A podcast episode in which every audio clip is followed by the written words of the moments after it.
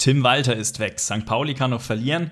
Gramozis verwechselt sich und wir haben Mitleid mit Osnabrück. Das sind unsere Themen für heute bei Inside Zweite Liga. Ja, und damit ein herzliches Willkommen bei Inside Zweite Liga, der Analyse zur zweiten Fußball-Bundesliga. Ja, Julian hat es eingangs schon erwähnt, einiges los. Alles überstrahlt natürlich die Entlassung von Tim Walter. Da müssen wir natürlich direkt drüber reden. Ja, kommt es für dich überraschend, Julian? Ja, nee, also jetzt nach dem Wochenende auf jeden Fall nicht. Ähm, ich glaube, jeder hat jetzt irgendwo damit gerechnet, auch, auch ich als lang, lange Zeit Walter-Unterstützer. Glaube, ja, wenn du in der Hinrunde, nach der Hinrunde zum Fazit kommst, eine Analyse, die Defensive ist die große Baustelle und wir müssen eine bessere Balance finden. Und dann, ja, was sich vorher ausgezeichnet hat, ist eben diese Heimstärke. Und dann hast du die ersten beiden Rückrundenspiele daheim und kassierst da in zwei Partien acht Gegentore da fällt es dann auch als Walter-Fan schwer, Argumente zu finden. Deswegen ist es für mich alles andere als überraschend und ähm, für mich auch tatsächlich jetzt die richtige Entscheidung. Ja, sehe ich ähnlich. Ich habe ja schon vor zwei Wochen angesprochen, nach der 4 3 Niederlage gegen den KSC, dass jetzt genug Argumente vorhanden wären, um ja, Walter zu entlassen. Man konnte dann auswärts in Berlin nochmal knapp gewinnen. War jetzt kein schlechter Auftritt.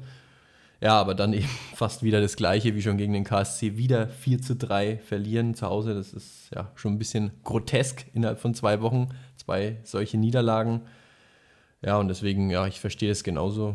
Auch wenn natürlich wieder in, viele individuelle Fe Fehler beim HSV-Spiel zu sehen waren. Da kommen wir natürlich auch noch genauer in die Analyse, aber letztendlich trägt da auch irgendwo Tim Walter die Verantwortung. Ja, vor allem, wenn es so oft individuelle Fehler sind, dann sind es vielleicht irgendwann auch nicht mehr nur individuelle Fehler, sondern ja, vielleicht trotzdem ja, Sachen, die, die nicht perfekt eingestellt sind vor dem Spiel. Anders kann ich es mir dann auch nicht erklären. Und tatsächlich, wenn wir jetzt, äh, wir kommen da noch drauf, wenn man sich jetzt die Gegentore anschaut, da kannst du ja auch jedes einzeln hernehmen. Da ist ein Standard dabei, dann macht Ambrosius schlechte Dinge. Ähm, kannst du eigentlich für jedes irgendwo ein Argument finden, aber es häuft sich halt einfach. Und ähm, du hast es gesagt, gegen den KSC eigentlich eins zu eins das, das äh, gleiche Spiel gewesen. Und dann, wie gesagt, gehen dir die Argumente aus. Nichtsdestotrotz, Tim Walter beim HSV schon für mich eine sehr, ja, sehr interessante Zeit gewesen.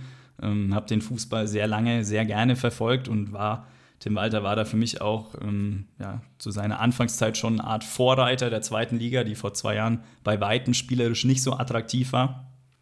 Ich finde es schade, dass er da sogar ein bisschen abgekommen ist von dem Weg. Ja, vielleicht war das auch so ein bisschen der entscheidende Punkt. Man hat das Gefühl, je mehr angepasst hat, je konservativer er wurde, ja, desto schlechter wurde es fast schon, weil die erste Saison, wenn ich mich zurückerinnere, das war schon wirklich sehr stark und hätte auch damals, glaube ich, schon den Aufstieg oder mehr Punkte verdient gehabt. Ja, sehe ich genauso, vor allem auch ja, diese große Thematik am Anfang, als es ja noch riskanter war, ja, als die Innenverteidiger noch mehr nach vorne mitgemacht haben, wenn ich, wenn ich mir dann anschaue, damals Gegentore am Ende der Saison 35, ja, und jetzt hat man nach 21 Partien 31 Gegentore. Also das heißt, diese ganzen Versuche, da ein bisschen konservativer zu werden, ein bisschen pragmatischer zu werden, haben offensichtlich nicht funktioniert.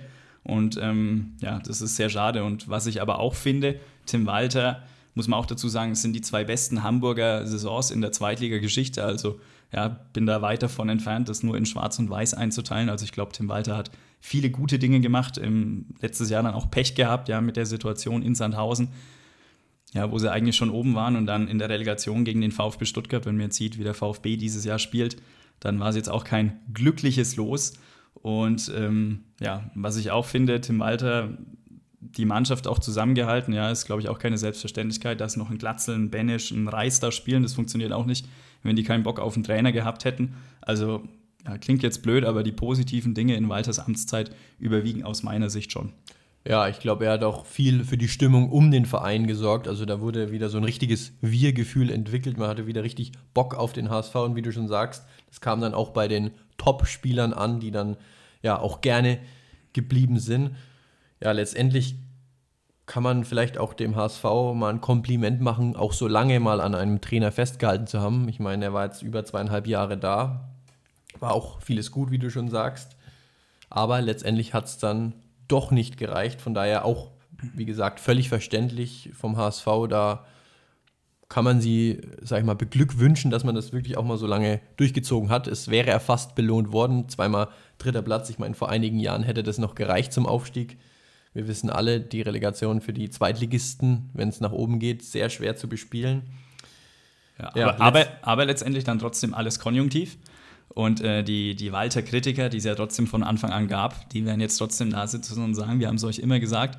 Und letztendlich, das Ergebnis gibt ihnen ja recht, auch wenn der HSV aktuell ja trotzdem wieder auf Platz 3 steht, also ist ja noch lange nichts verloren. Und wo man, glaube ich, ja, Tim Walter ein bisschen aus der Schusslinie nehmen muss, ist, glaube ich, dass der Verein schon verpasst hat, im Winter auch nochmal Verstärkungen zu holen, gerade in der Innenverteidigung. Ja, das ist ja auch ein Thema, das sich seit der Vuskovic-Sperre durchzieht. Schonlau äh, ja auch mehr verletzt, als dass er spielt. Und ähm, ja, dann, dann schaut es halt da hinten auch nicht so gut aus personell. Ja. Damit können wir ja, glaube ich, auch aufs Spiel überleiten, es sei denn, du hast noch einen Punkt. Na, es äh, ist natürlich interessant, wer Nachfolger wird, ähm, aber das sind ja bislang alle Spekulationen. Ich glaube, es gibt einen Namen, der da über allem steht, Steffen Baumgart, aber ja. solange nichts Offizielles, glaube ich, erübrigt sich jetzt da auch eine intensivere Diskussion drüber. Nee, man kann, glaube ich, nur sagen, dass es mal wieder, wenn es so käme, ein Heißsporn an der Hamburger Seitenlinie wäre und es nicht minder langweilig wird in Hamburg. Aber ja, kommen wir gerne zum Spielen. Wir haben ja gerade schon, du hast es angesprochen, über die Innenverteidigung geredet, dass es da große Probleme gab, auch personell was man äh, bei den individuellen Fehlern Walter ankreiden muss. Er hat in den letzten Wochen häufig auf einen Ambrosius gesetzt, der jetzt nicht unbedingt in Topform war. Ich habe ihn vor einigen Wochen noch nach dem Sieg auf Schalke gelobt, hervorgehoben, aber seitdem sehr fehlerbehaftet, was äh, sich Walter dann wirklich ankreiden lassen muss, dass er dann nicht reagiert hat. Also für mich ein bisschen komisch. Er war zuvor, die Jahre zuvor, nie ein großer Ambrosius-Fan, auch weil er im Spielaufbau etwas zurückhaltend ist und jetzt gerade, wo Ambrosius so gefühlt seine schlechteste Form hat, setzt er auf ihn. Also ja, ich glaube, das ist schon ein Punkt, der da mit reingespielt hat. Hat ja auch jetzt gegen Hannover wieder keine gute Figur gemacht. Ja, sehe ich genauso. Ich glaube, dein Lob ist Ambrosius zu Kopf gestiegen. Seitdem, ja, auch wenn man sich die Gegentore anschaut, äh, er irrt ja da, also das kann man wirklich nicht anders sagen, er irrt ja da bei manchen Situationen über den Platz. Ist schon, schon heftig. Im Spielaufbau habe ich das schon sehr oft angesprochen, ist er ohnehin sehr beschränkt. Ähm, ja, also war sicherlich ein Faktor. Ich glaube, mit Hatzi Kadunic, auch wenn er dann am Ende mit Gelb-Rot vom Platz fliegt und auch nicht nur, weil er das Tor macht, ähm, wurde es schon besser. Ja, nicht umsonst, während Hatzi Kadunic gespielt hat, der HSV dann auch äh, ja, nochmal rangekommen. Also, das sehe ich auf jeden Fall genauso. Und wir müssen natürlich auch gleichzeitig darauf achten, äh, dass, dass Hannover nicht zu kurz kommt, weil, muss man auch sagen, da hat sich in der Hinrunde auch viel getan. Und das ist jetzt auch deutlich besser und will jetzt nicht sagen, der HSV kann dann auch mal 4 zu 3 verlieren gegen Hannover, aber es gehört schon auch ein Gegner dazu, der es auch gut gemacht hat am, am Wochenende. Ja. Lass uns das Ganze erstmal ein bisschen Ordnung, ordnen, die Chronologie dieses Spiels durchgehen, war ja einiges los und ja, man möchte fast sagen, eines letzten Walter-Spiels würdig. Ja, es ging los wie gegen Karlsruhe vor zwei Wochen. Frühe 0 zu 2 Führung für den Gast, für Hannover 96, 11. Minute, Nicolo Trisoldi mit dem 1 zu 0 nach Eckball dann zehn Minuten später, wie könnte es auch anders sein, weil das letzten Spiel ein Eigentor muss natürlich auch dabei sein, 2 zu 0. Ramos fälscht den Ball unhaltbar ins eigene Tor ab. Ja, dann auch wie vor zwei Wochen kommt der HSV relativ schnell zurück. Benesch mit dem Anschlusstreffer in der 24. Minute, aber Hannover kann wenig später zurückschlagen. 1 zu 3 noch vor der Pause, 32. Minute. Du hast es angesprochen, Ambrosius musste zur Halbzeit runter. Hatzigardunisch kam und traf direkt 47. Minute nach Eckball. Ja, dann schafft man es tatsächlich auszugleichen, auch wie gegen den KSC. 3 zu 3 durch Glatzel in der 86. Minute, wobei man sagen muss, da waren noch 20 Minuten auf der Uhr durch die lange Nachspielzeit, durch die Proteste. Ja, da dachte man, wie auch gegen den KSC, jetzt könnte es vielleicht der HSV ziehen und dann kommt Benesch angeflogen in den Gegenspieler, klare rote Karte, von hinten trifft er den Mann deutlich, 88. Minute, der HSV dann nur noch zu zehnt und ja, auch das wieder Walter typisch. Man verliert nicht den Mut, man will weiter nach vorne spielen, hat sogar Chancen teilweise das 4 zu 3 zu erzielen, aber lässt sich dann auch ein bisschen auskondern. Ich kann mich an die Szene erinnern, 90. Minute. Ich glaube, Jatta will sogar vorne pressen. Hannover spielt das gut aus und dann am Ende fehlt er hinten am zweiten Pfosten, also 4 zu 3 für Hannover in der Nachspielzeit. Dann gibt es sogar noch eine zweite rote Karte Gelbrot für Hatzi Kardunisch und ja, das war dann das letzte Walter-Spiel, also eine ganz wilde Chronologie. Genau, und wenn man sich die Gegentore der ersten Halbzeit anschaut, dann bin ich auch wieder da, ja, das sind individuelle Fehler und äh, es äh, ist irgendwie komisch. Das erste Gegentor ist ein Standard, das zweite, du hast es gesagt, ein Eigentor.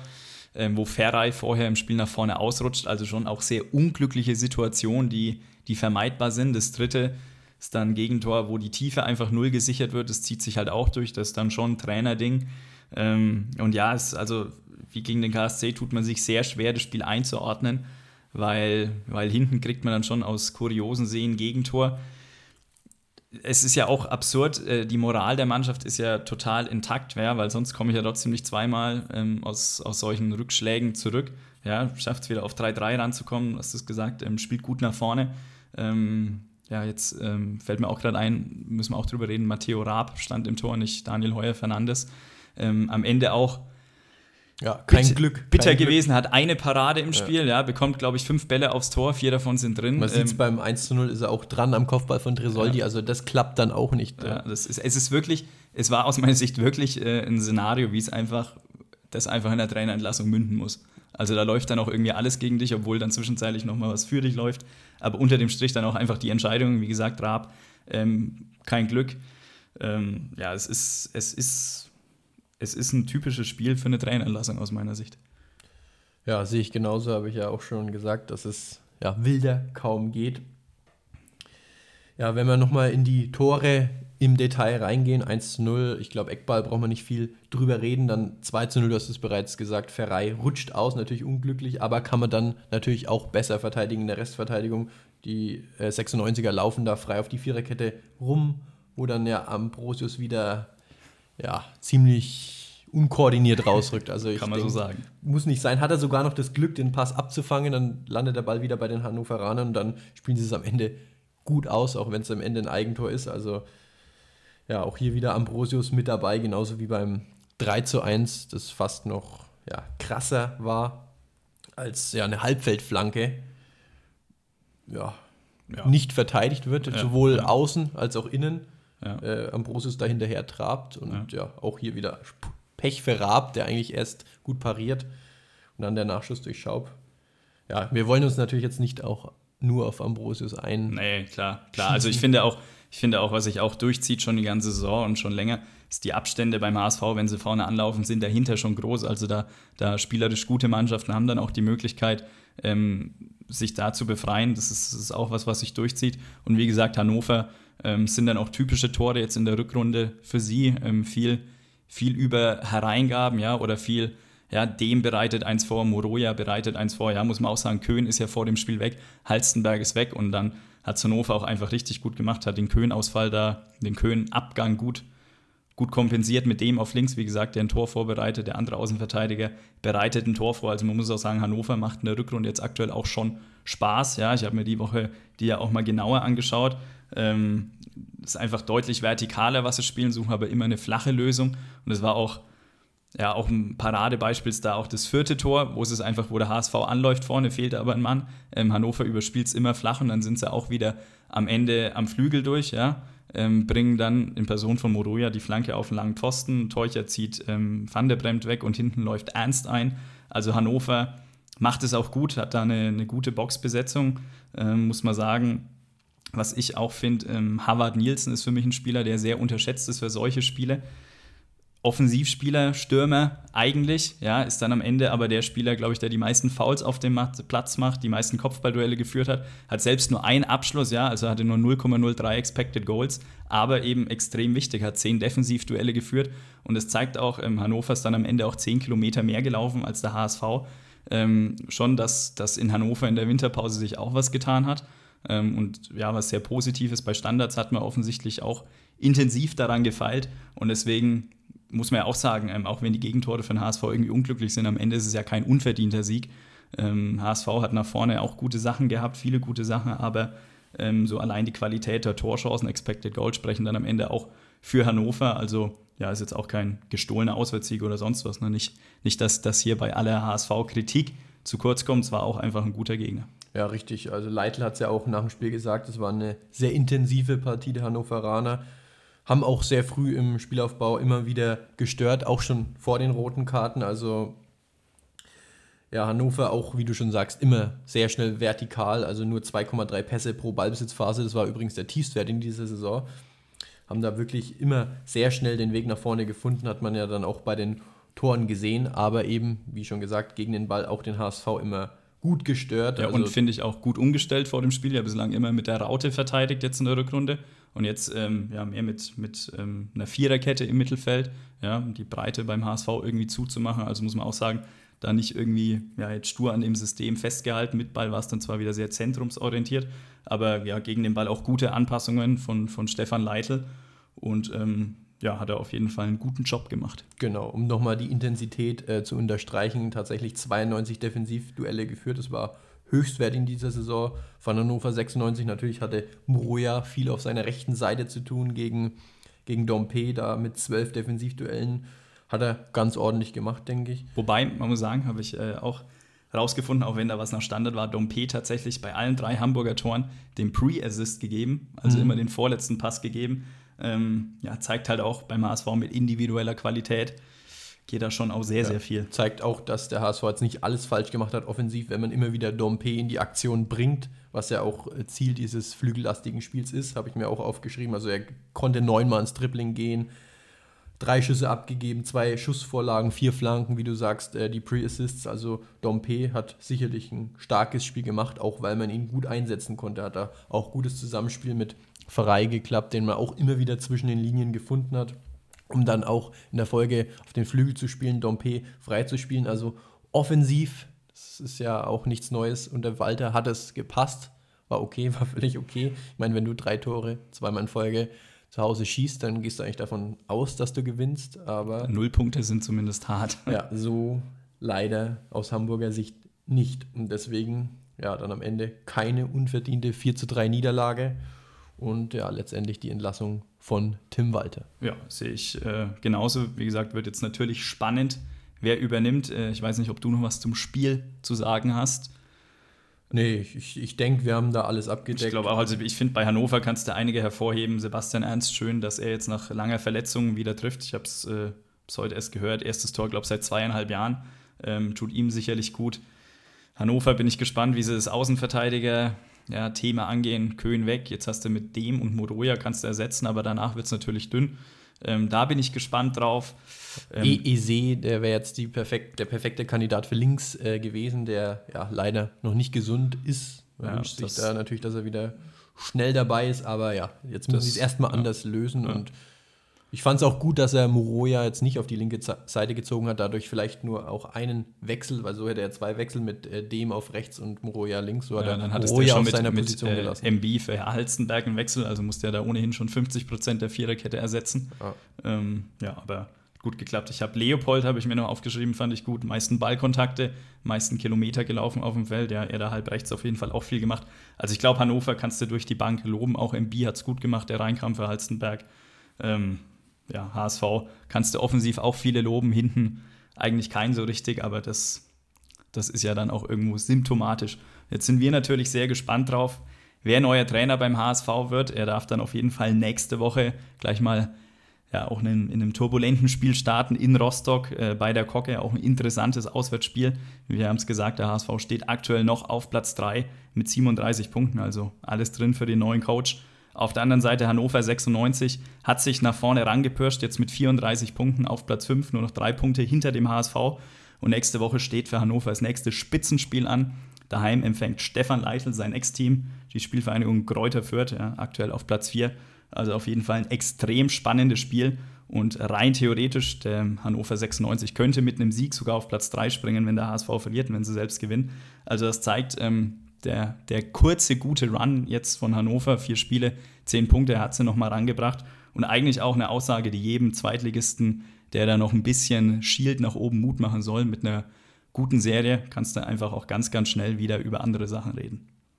Ebenfalls am Freitagabend gespielt hat der SVW in Wiesbaden gegen den ersten FC Nürnberg. 1 zu 1 bei weitem nicht so spektakulär, aber natürlich für uns nicht minder interessant. Ja, Wien ging in der 61. Minute in Führung. Wenig später konnte der Club ausgleichen durch Ivan Marquez. 70. Minute für Wien, davor Bretagne getroffen. Ja, 1 zu 1, ein Ergebnis, mit dem der erste FC Nürnberg nicht unbedingt zufrieden sein kann, weil man endlich mal wieder, muss man sagen, ein gutes Spiel gemacht hat, ein gutes Auswärtsspiel. und sich letztendlich aufgrund fehlender Chancenverwertung, glaube ich, nicht belohnt hat. Wir schauen auch mal auf die Expected Goals. 1,6 zu 0,3 pro 1. FC Nürnberg. Also so viel hat man in der Saison auch noch nicht zugelassen. Für den Gegner nur 0,3 Expected Goals, 16 zu 6 Schüsse. Also ja, schon allein die Zahlen zeigen, der Club hat eigentlich ein richtig gutes Spiel gemacht und vor allem ja, von Beginn an wirklich sehr ballsicher agiert. Ja, vor allem muss man auch sagen, ähm, war ja nicht die einfachsten Voraussetz Voraussetzungen. Chan Usung gefehlt, ja, der, der Topstar beim Club. Ähm, zudem Okunuki gefehlt und der Kader ist jetzt nicht so breit. Ähm, Wekesser links außen gespielt, der bei vielen Clubfans ja, ein bisschen Bauchschmerzen vor dem Spiel hervorgerufen hat. Dann dazu Thailand Duman jetzt in der Saison auch noch keine tragende Rolle gespielt, kam War auch rein. nicht unbedingt zu erwarten. Also da hat, haben viele mit Schleimer gerechnet. Ja, aber muss man sagen, Duman hat es sehr gut gemacht. Ähm, neben Chamra der beste Nürnberger gewesen. Hat sich da gut in den Halbräumen bewegt, halb links. Viele Bälle empfangen, ähm, hätte sich mit einem Tor belohnen können, fast schon müssen. Hat, glaube ich, vier Abschlüsse gehabt. Ähm, aber ein richtig gutes Spiel gemacht mit Ball, auch gegen den Ball. Und das ähm, also auch was, was ich betonen möchte, dass Christian Fjell da gute Umstellungen vorgenommen hat. Ja, ähm, der Club in den letzten Wochen recht flexibel gewesen gegen den Ball. Dieses, dieses Mal war es dann das 4-1-4-1 Mittelfeldpressing, das gut funktioniert hat. Ja, enge Abstände gehabt. Auch sehr interessant. Lee bei, bei Wien ja wirklich der, wahrscheinlich der Spielstärkste, der auch eine wahnsinnige Passquote für einen Offensivspieler hat. Als, ähm, ja, als, als so verkappter Linksaußen und Jan Chamra hat ihn da immer mitverfolgt ist da immer ja, bis, bis zur Mittellinie fast mit, mitgegangen, Mann gegen Mann. Deswegen hat dann auch Lee nur wenig stattgefunden, ist auch zur Halbzeit raus. Ähm, ja, also da der Club wirklich gegen den Ball mit einem richtig guten Matchplan. Du hast es gesagt, 0,3 XG, so wenig haben sie in der Saison noch nicht zugelassen. Hat vieles gut funktioniert. Und ähm, auf der anderen Seite vorne hatte man jetzt vielleicht nicht die Hülle und Fülle an Torchancen, aber ja, auf jeden Fall, Fall hätte es am Ende reichen können. Und wer weiß, wenn Shan Usun dabei gewesen wäre, ja auch wieder ein schöner Konjunktiv. Der hätte, ich sag mal, der hätte bestimmt irgendwie eingetroffen. Ja, gerade, ich glaube, in den ersten 30 Minuten sah das richtig gut aus beim Club, auch spielerisch immer wieder in die Halbräume bekommen, gekommen, was ja Fiels Wunschvorstellung ist. Haben da auch immer wieder Duman gefunden, der sieben progressive Pässe empfangen hat. Kastrop nur, nur einen mehr mit acht, also ja, zeigt, dass man da wirklich gut in die Halbräume gekommen ist über die beiden Achter. Und du sagst es, Can Usun hätte vielleicht die ein oder andere Chance, die Duman hatte. Ich denke da an die erste Halbzeit nach 30 Minuten so ein Schlenzer von halb links. Das war eigentlich eine perfekte Usun-Position. So ähnlich hat er ja auch getroffen genau, letzte Woche. Genau, richtig. Also ja, hätte, wäre, wenn. Kann man schwer sagen, ob Usun jetzt gemacht hätte. Aber die Vergangenheit zeigt, er, er hätte ihn gemacht. Ja. Nein, äh, ja, Spaß nee. beiseite. Aber man muss auch sagen, Duman gutes Spiel gemacht, ja, dass er überhaupt in diese ja. Räume kommt. Ja. Also kann man wenig Kritik finden. ich, fand, ich fand auch ähm, interessant, auch mit Ball äh, der Club einiges verändert. Äh, das heißt einiges, aber ein bisschen, wenn sie, wenn sie den Ball dann so im Mittelfeld hatten und Wehner ein bisschen passiver war, nicht gerade angelaufen ist, dann ist Chamra, der sonst immer auf die 6 rückt, war dann wirklich öfter auch an der Breite zu finden. Also es war dann wirklich so ein klassisches 4-1-2-3, ähm, nenne ich es mal, wo auch die Flügelspieler recht breit waren, da eben auch den Platz dann im Zentrum groß gemacht haben, wo dann eben auch Duman immer wieder an den Ball kam. Also ich fand es wirklich von der Struktur ein gutes Spiel vom Club. Ähm, Fiel war ja auch danach sehr zufrieden und Markus Kauczynski auf der anderen Seite hat dann auch gesagt, ähm, wenn der eine Trainer zufrieden ist, ist der andere Trainer natürlich nicht wirklich zufrieden und auch das kann ich verstehen, weil Wien schon Probleme gehabt, vor allem in der Anfangsphase im Spielaufbau, erste Halbzeit, viele Ballverluste hinten. Ja, der Club da immer wieder ganz gute Pressing-Auslöser gefunden und Wien dann aber auch mit leichten Ballverlusten. Ja, ähm, es wieder viel versucht über Mattesen, der am Ende dann auch, ich glaube, 97 Pässe gespielt hat, schon ein wahnsinnig hoher Wert. Aber ja, sind sie wenig nach vorne gekommen. Ich glaube, Kauczynski hat dann, dann ist auch mal Jakobsen, ist dann mal kurz hinten mit reingefallen, um mal ein bisschen mehr Ballsicherheit zu haben. Aber im Großen und Ganzen hat, hat die gefehlt. Und auf der anderen Seite zeigt es dann aber natürlich auch, mal jetzt mal einen Sprung in die zweite Halbzeit, ähm, zeigt dann auch trotzdem, was Wehen für eine Qualität hat, ja, machen dann aus wenig viel, ja, eine Balleroberung ja, nach einem Fehlpass von Klaus und dann ist es auch einfach Parteien, der einen starken Abschluss hat und der ein Tor macht und ähm, das ist ja auch ein, ja auch ein Qualitätsmerkmal, wenn man dann aus wenig viel macht und dann am Ende halt auch mal mit einer schlechten Leistung einen Punkt mitnimmt. Ja, ich habe es ja auch ein bisschen das Spiel der Unwahrscheinlichkeiten betitelt beim Club-Fokus. Da auch immer wieder gerne vorbeischauen, alle Club-Interessierte. Verpasst ihr keine Analyse. Ja, zum einen ähm, Tor nach Ballverlust bzw. Gegentor nach Ballverlust. Das ist dem Club bisher einmal in dieser Saison erst passiert. Das war jetzt gegen Wen zum zweiten Mal der Fall nach diesem Fehlpass von Klaus. Zum anderen, auch wenn Bretagne grundsätzlich einen guten Abschluss hat, äh, Wen in dieser Saison jetzt nicht dafür bekannt, äh, wirklich eiskalt vor dem Tor zu sein. Also da haben sie wirklich aus sehr wenig viel gemacht, 0,3 Expected Goals, am Ende ein Tor. Ja, und dann das 1 zu 1 waren auch nochmal zwei sehr unwahrscheinliche Dinge, die da passiert sind. Zum einen war es überhaupt erst das zweite Kopfballtor des ersten FC Nürnberg durch Marquez zum 1 zu 1. Zum anderen erst das zweite Kopfball-Gegentor für wen. Also ja, hätte man nicht unbedingt damit rechnen können, dass die Tore auf diese Art und Weise fallen. Du hast es vorhin schon erwähnt, Club äh, ja, sehr flügellastig, auch mit einem Jamra, der da immer wieder auch rechts klassisch als Außenverteidiger gespielt hat. Dazu passt auch, dass man den Höchstwert der Saison an Flanken gegen Wen produziert hat mit 27 Flanken. Ob das jetzt gegen diese Wener Türsteher dahinter drin, gegen Mattison, Carstens, und Vukotic die richtige Wahl war, ja, ich weiß nicht. Anderson ist, glaube ich, nicht so oft zum Abschluss gekommen. Die Boxbesitzung teilweise hätte noch etwas besser sein können. War das Timing nicht immer gut, aber ja, grundsätzlich, wie du es schon gesagt hast, mal wieder ein erfreuliches Spiel des ersten FC Nürnbergs. Zwar nur ein Punkt, aber auf der Leistung kann man definitiv aufbauen.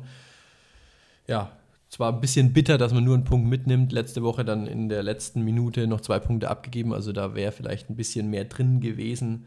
Aber wie gesagt, man ist weiterhin stabil im Mittelfeld. Und wie du vorhin schon gesagt hast, so eine Serie, wie sie jetzt Hannover hat, die kann immer mal passieren und dann kann es immer noch mal nach oben gehen. Allerdings muss der Club auch weiterhin nach unten schauen, wenn wir auf die nächste Woche schauen. Der Club spielt dann zu Hause gegen den ersten FC Kaiserslautern, gegen den 16. der zweiten Bundesliga. Und wenn man da verlieren sollte, könnte Kaiserslautern fünf Punkte ranrücken. Also da ist noch längst nicht alles safe. Also wir müssen schon noch ein paar Punkte her.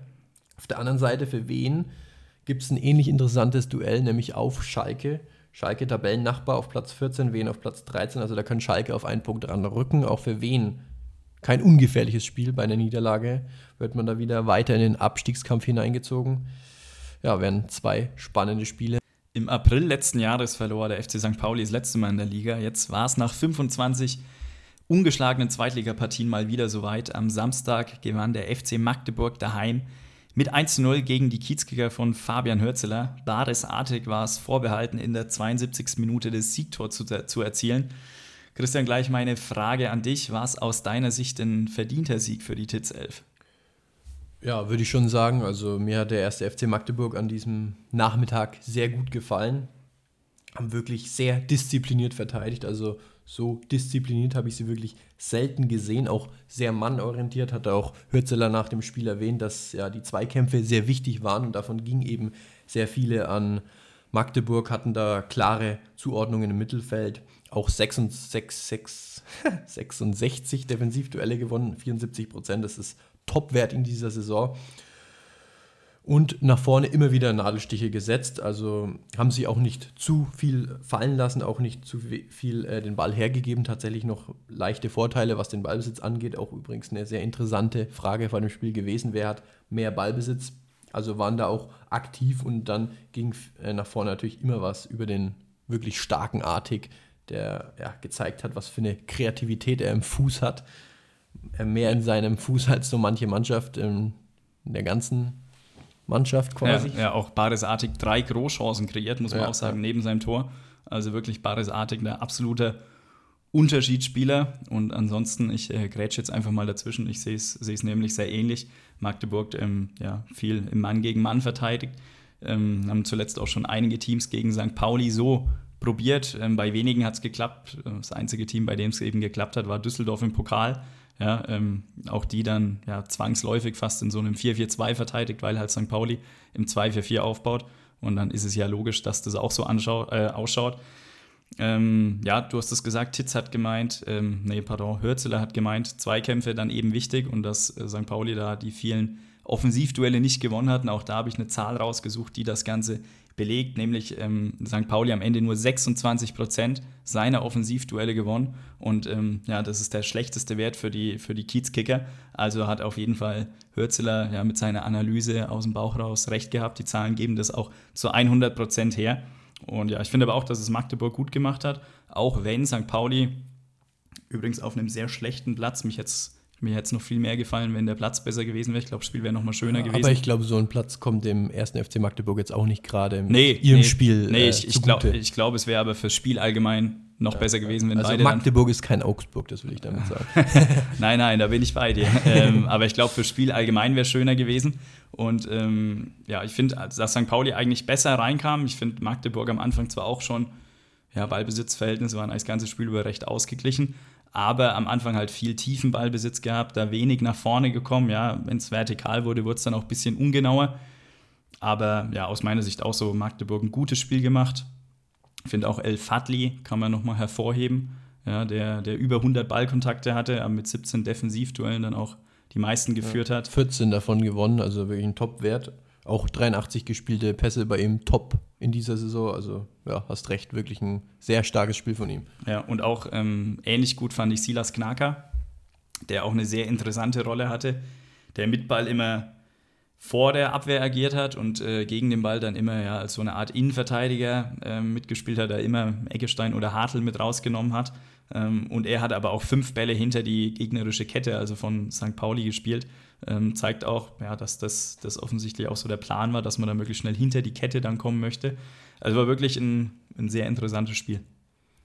Ja, gehe ich, geh ich mit. Gerade auch äh, ein gutes Mittel gegen den FC St. Pauli, die dann ja gerade zu Beginn sehr hoch waren, auch viel sich in der Magdeburger Hälfte abgespielt hat. Aber sie mussten auch immer im Hinterkopf behalten, die Magdeburger können da immer wieder mit ja, hohen Pässen hinter die Kette gefährlich werden. War auch das ein oder andere Mal ziemlich knapp. Also hat dann Vasil noch abgefangen. Also ja, war immer gefährlich. Und ja, apropos Vasil, das war ja dann auch die entscheidende Szene dann in der zweiten Halbzeit. Das war, glaube ich, nicht sein erster Fehlpass oder seine erste ja, gefährliche Aktion, als er den Magdeburgern da den Ball in die Füße spielt und dann, wie konnte es anders sein, eigentlich in diesem Spiel auch verdient, baresartig der Siegtorschütze, der sich wirklich für eine starke Leistung belohnt hat. Ja, wobei ich, ich habe es mir tatsächlich nochmal angeschaut ähm, und ich bin mittlerweile dabei, sage auch, dass Karol Metz ja auch nicht 100% unbeteiligt ist. Mhm. Ähm, also antizipiert dann halt auch sehr langsam, also für mich jetzt kein 100-0 äh, Prozentsatz äh, hier am Fehler, aber ich glaube am Ende dann auch aus St. Pauli-Sicht relativ egal, es war auf jeden Fall unnötig, aber muss man auch sagen, ähm, wenn du so Fußball spielst, dann kalkulierst du solche Gegentore auch ein. Das ist auf der anderen Seite Magdeburg schon, ja, schon einem Vielfachen davon passiert in der Saison. Ich weiß gar nicht, wie viele Punkte die schon auf so eine Art und Weise hergegeben haben. Und ähm, bei Magdeburg für mich dann auch immer die, so ein bisschen, auch mal wieder sind wir, wir sind heute sehr auf dem Konjunktiv, aber ja, was wäre, wenn die öfter mal so eine wirklich konstant gute Leistung bringen würden, ja, vor so allem, diszipliniert. Vor allem defensiv. Ja, ja.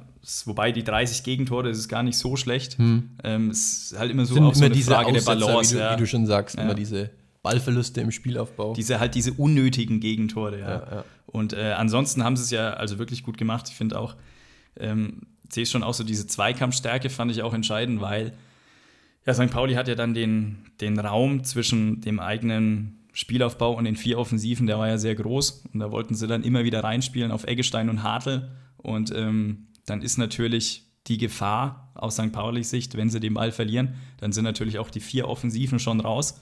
Und ähm, ja, der Gegner hat dann viel Platz vor sich, um da, um da reinzudribbeln in den Raum vor der, vor der Abwehr.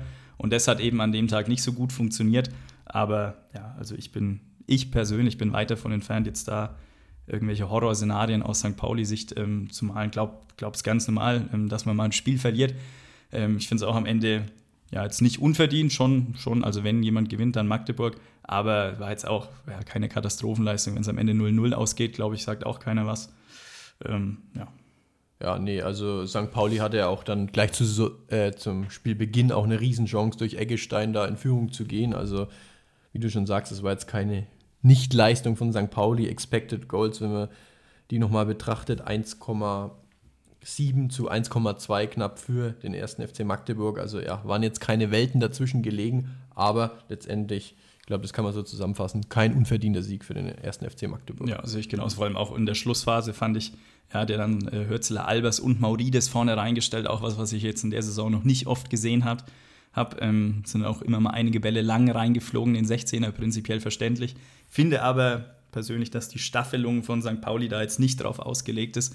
Und deswegen fand ich, dass es dann hinten raus auch nicht mehr so brenzlig wurde, wie es jetzt schon in anderen Spielen war. Und deswegen, ja, ich glaube, glaube, alles gesagt zu dem Spiel. Ja, einen Mann würde ich noch äh, hervorheben. Tu Tobias das. Müller, gute Partie auch gemacht. Äh, dazu beigetragen, dass dann letztendlich die Null stand mit 16 Balleroberungen. Ich glaube, den meisten auf dem Feld. 100% Defensiv-Zweikampfquote und ja, einfach extrem häufig richtig gestanden. Dazu mit Ball 94% Passquote. Also ja, auch eher mit einer richtig starken Leistung wie der gesamte erste FC Magdeburg. Ja, und äh, diese gute Leistung bringt dann den FC Magdeburg aktuell auf Platz 12, sechs Punkte Vorsprung auf das rettende Ufer auf Platz 16 und Platz 17.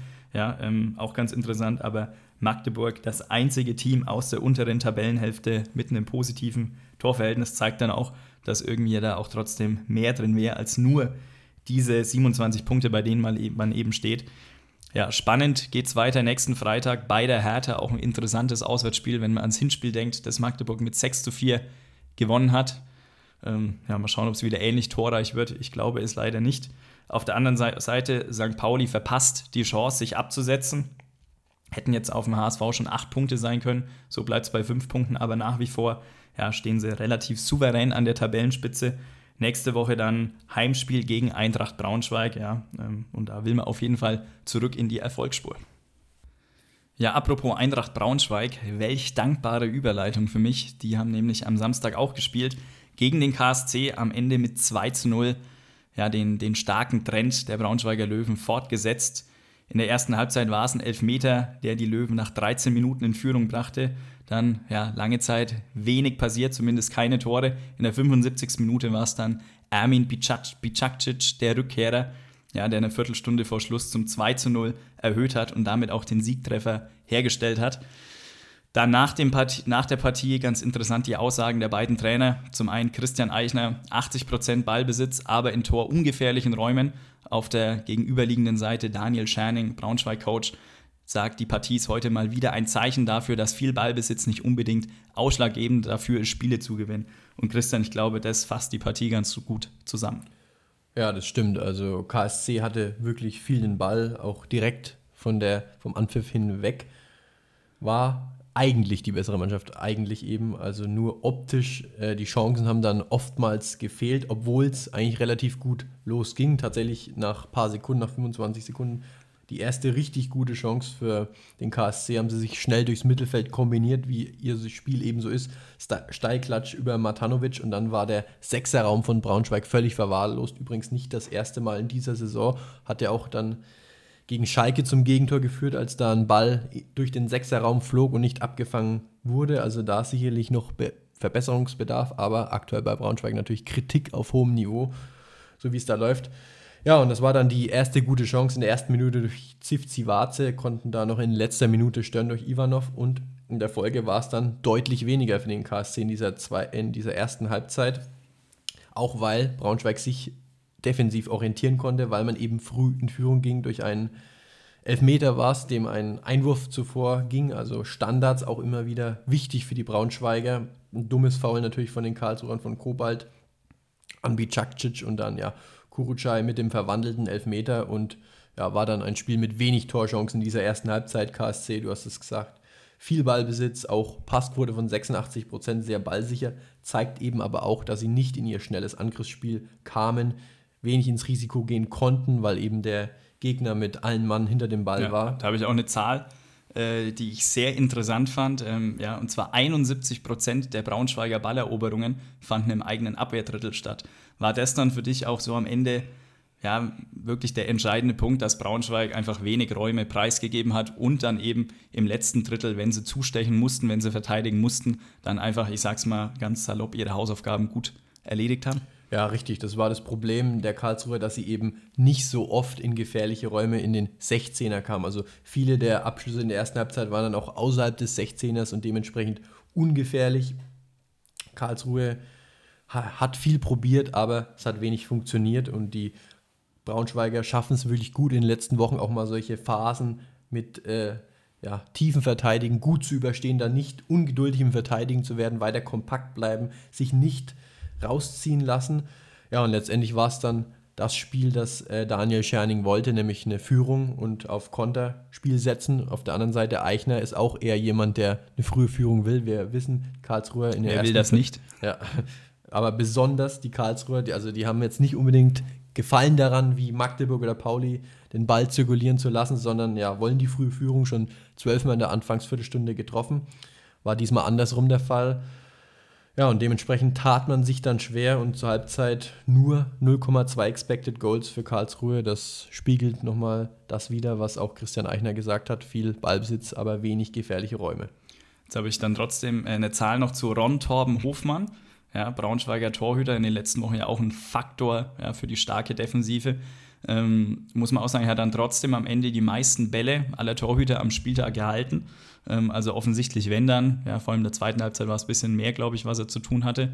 Das hat er auch alles gut gehalten. Und vor allem, wenn Braunschweig dann doch mal den Raum hinter der eigenen Abwehrkette preisgegeben hat, dann hat er, finde ich auch sehr interessant, sechs Abwehraktionen außerhalb seines Strafraums gehabt. Äh, auch Spitzenwert am Spieltag. Also, ja, muss man sagen, wenn, wenn die Fünferkette hinten nicht da war, dann war es äh, in der zweiten Halbzeit spätestens der Torwart, an dem eben die KSC-Angriffe gescheitert sind. Ja, richtig, das muss man auch dem KSC noch zugute erhalten. Also sie haben wirklich viel probiert, haben da ja viel um den 16er rumgespielt, äh, Matanovic als Prellbook benutzt, der Doppelpässe, gegenläufige Bewegungen. Aber wie ich es eben schon gesagt habe, Braunschweig hat sich da überhaupt nicht aus der Ruhe bringen lassen.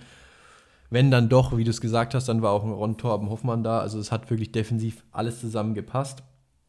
Und in der Folge dann auch haben sie ihre Konterstärke gezeigt, hatten da schon ein, zwei Konterchancen zum 2 zu 0, ehe es dann wieder mal ein Standard war bei Braunschweig. Bicakcic mit dem ja, 2 zu 0 hat da nachgestochert. Auch nicht das erste Mal, dass Braunschweig auf diese Art und Weise Tore erzielt aus dem Gewühl, aber zeigt eben auch diese Geilheit und diese Wachheit, den Ball gewinnen zu wollen und den Ball über die Linie drücken zu wollen. Ja, und ich glaube, ähm, Geilheit, Wachheit, das sind alles Begriffe, die man auch aktuell mit Ermin Bicak, Bicakcic, ich habe wahnsinnige Probleme, diesen Namen auszusprechen. Ich hoffe, er macht jetzt nicht jede Woche ein Tor. Ähm, aber die verbindet man natürlich auch mit ihm, fand ich auch interessant. Er nach dem Spiel ähm, sagt, es war nicht unser bestes Spiel, da haben wir mittlerweile einen anderen Anspruch an uns. Also muss man auch sagen, weil am Ende gewinnt äh, Braunschweig ja durchaus verdient und trotzdem sind sie nicht ganz zufrieden.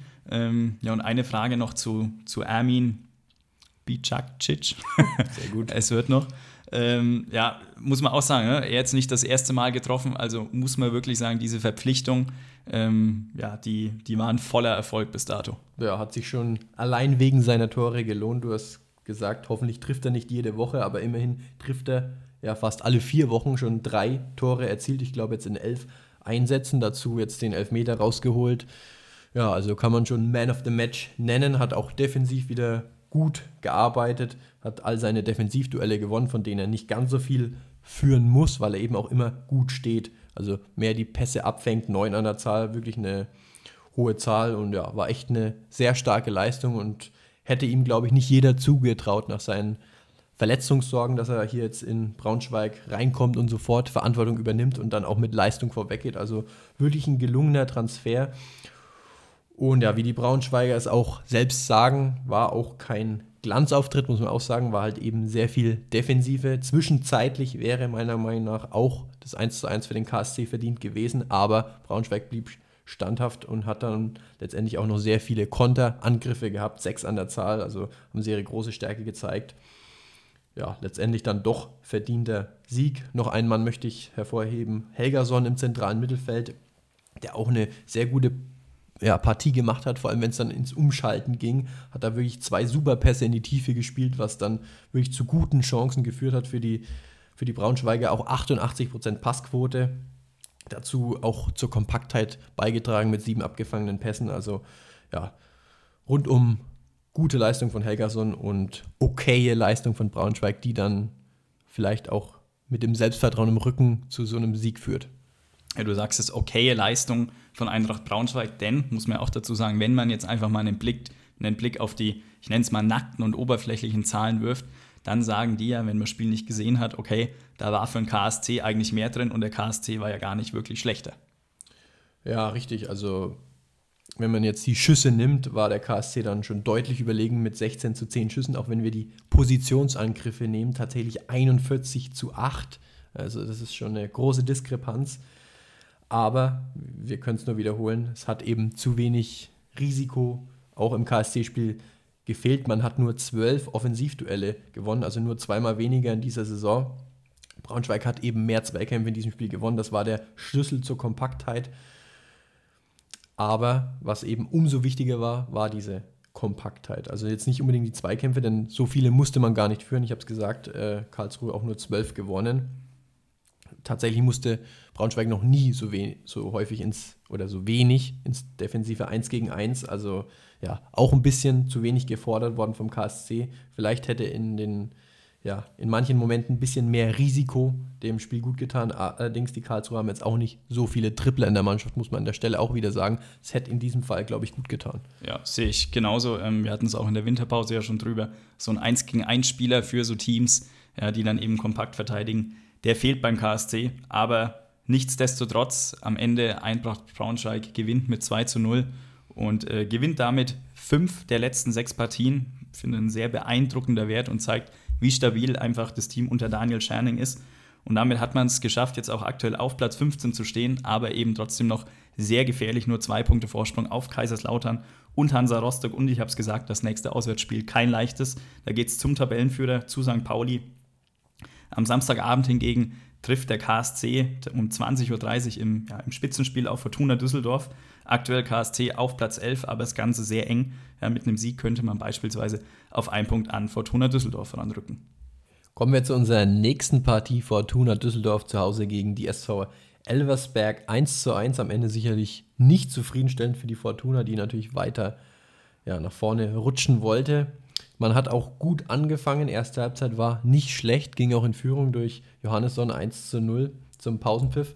Allerdings konnte dann Elversberg kurz nach der Pause ausgleichen 1 zu 1 und das war dann auch gleichzeitig der Endstand.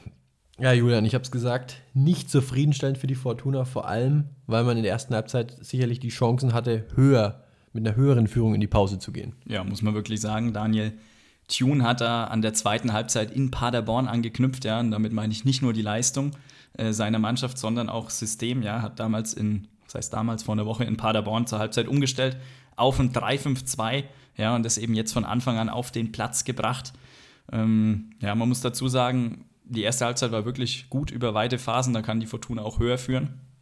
Und das Ganze, obwohl Yannick Engelhardt gefehlt hat, ja, für mich absoluter Schlüsselspieler im System der Fortuna, der auch ähm, habe ich die Woche nachgeschaut, an den ersten drei Partien nur 20 Minuten gespielt hat, an den ersten drei Spieltagen und seitdem aber außer einer Gelbsperre keine Sekunde mehr verpasst hat und jetzt eben eher Grippe gehabt die Woche, war raus, dafür dann im Zentrum ähm, Matthias Zimmermann gespielt. Hat es gut gemacht, auch wenn das natürlich jetzt ein ganz anderer Spielertyp ist. Aber ja, dennoch in der ersten Halbzeit, ähm, ja, Fortuna sehr, sehr überlegen gewesen geht auch in Führung durch ähm, Johannesson, den ich eh finde, der, der da mit Tanaka in der ersten Halbzeit eben im Zentrum ganz gut Lücken gefunden hat. Aber ja, wie gesagt, können höher führen, machen es aber nicht. Und ähm, das ist auch was, was sich aktuell ja, so ein bisschen, bisschen durchzieht bei der Fortuna, wenn man sich jetzt die Rückrunde anschaut. Ähm, erstes Spiel in, in Berlin 2 zu 2 kann mal passieren. Dann verlierst du daheim gegen St. Pauli, kann auch verlieren, äh, kann auch passieren. Dann gewinnen sie im Pokal in St. Pauli, das war sehr toll. Dann eben dieses kuriose Spiel in Paderborn. Und jetzt gegen Elversberg war dann natürlich ein Spiel, das man eigentlich gewinnen muss. Und dann konnte man auch gut rein, spielt eine gute erste Halbzeit. Und auf einmal ist da quasi wieder Stecker gezogen. Das ist auf jeden Fall ein bisschen unverständlich.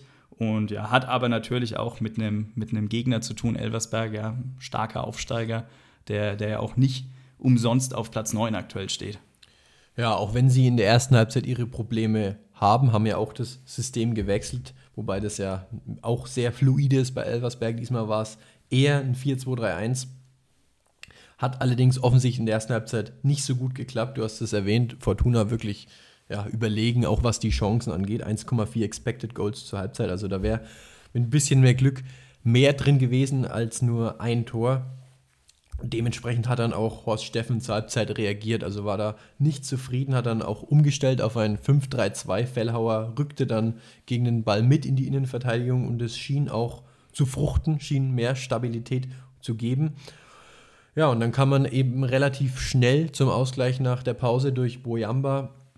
Super kombiniert über den linken flinken und linken Flügel über Janik Rochel, der sich da ja mit einem Doppelpass stark auf der Seite durchgesetzt Gehört aber hat. natürlich auch zur Wahrheit, dass ähm, Niemitz rechter Schienenspieler war bei der Fortuna und er ist ja eigentlich ein Stürmer oder ein Offensivspieler und das sieht man auch in der Szene. Genau. Da spielt Elversberg gut, ähm, aber als ihn Rochel stehen lässt, dann auch an dem, ja, wo, wo er da in Richtung, in Richtung Box zieht, ist das natürlich jetzt auch nicht verteidigt, wie wenn es vielleicht ein gelernter Abwehrspieler macht. Nee, da hat sich Rochelt auf jeden Fall gefreut. Da konnte er wirklich in dieser Szene schalten und walten, wie er wollte.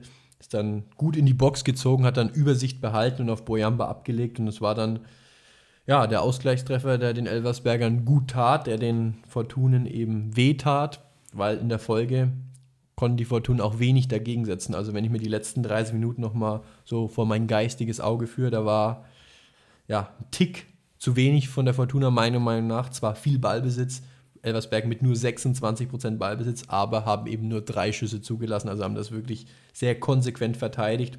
Selbst auch nicht mehr so viel gemacht. Mit nur einem Schuss in dieser letzten halben Stunde. Haben da auf ihren Konter gewartet, den sie dann tatsächlich auch nochmal in der 90. Minute hatten. Haben sie da wirklich super rausgespielt.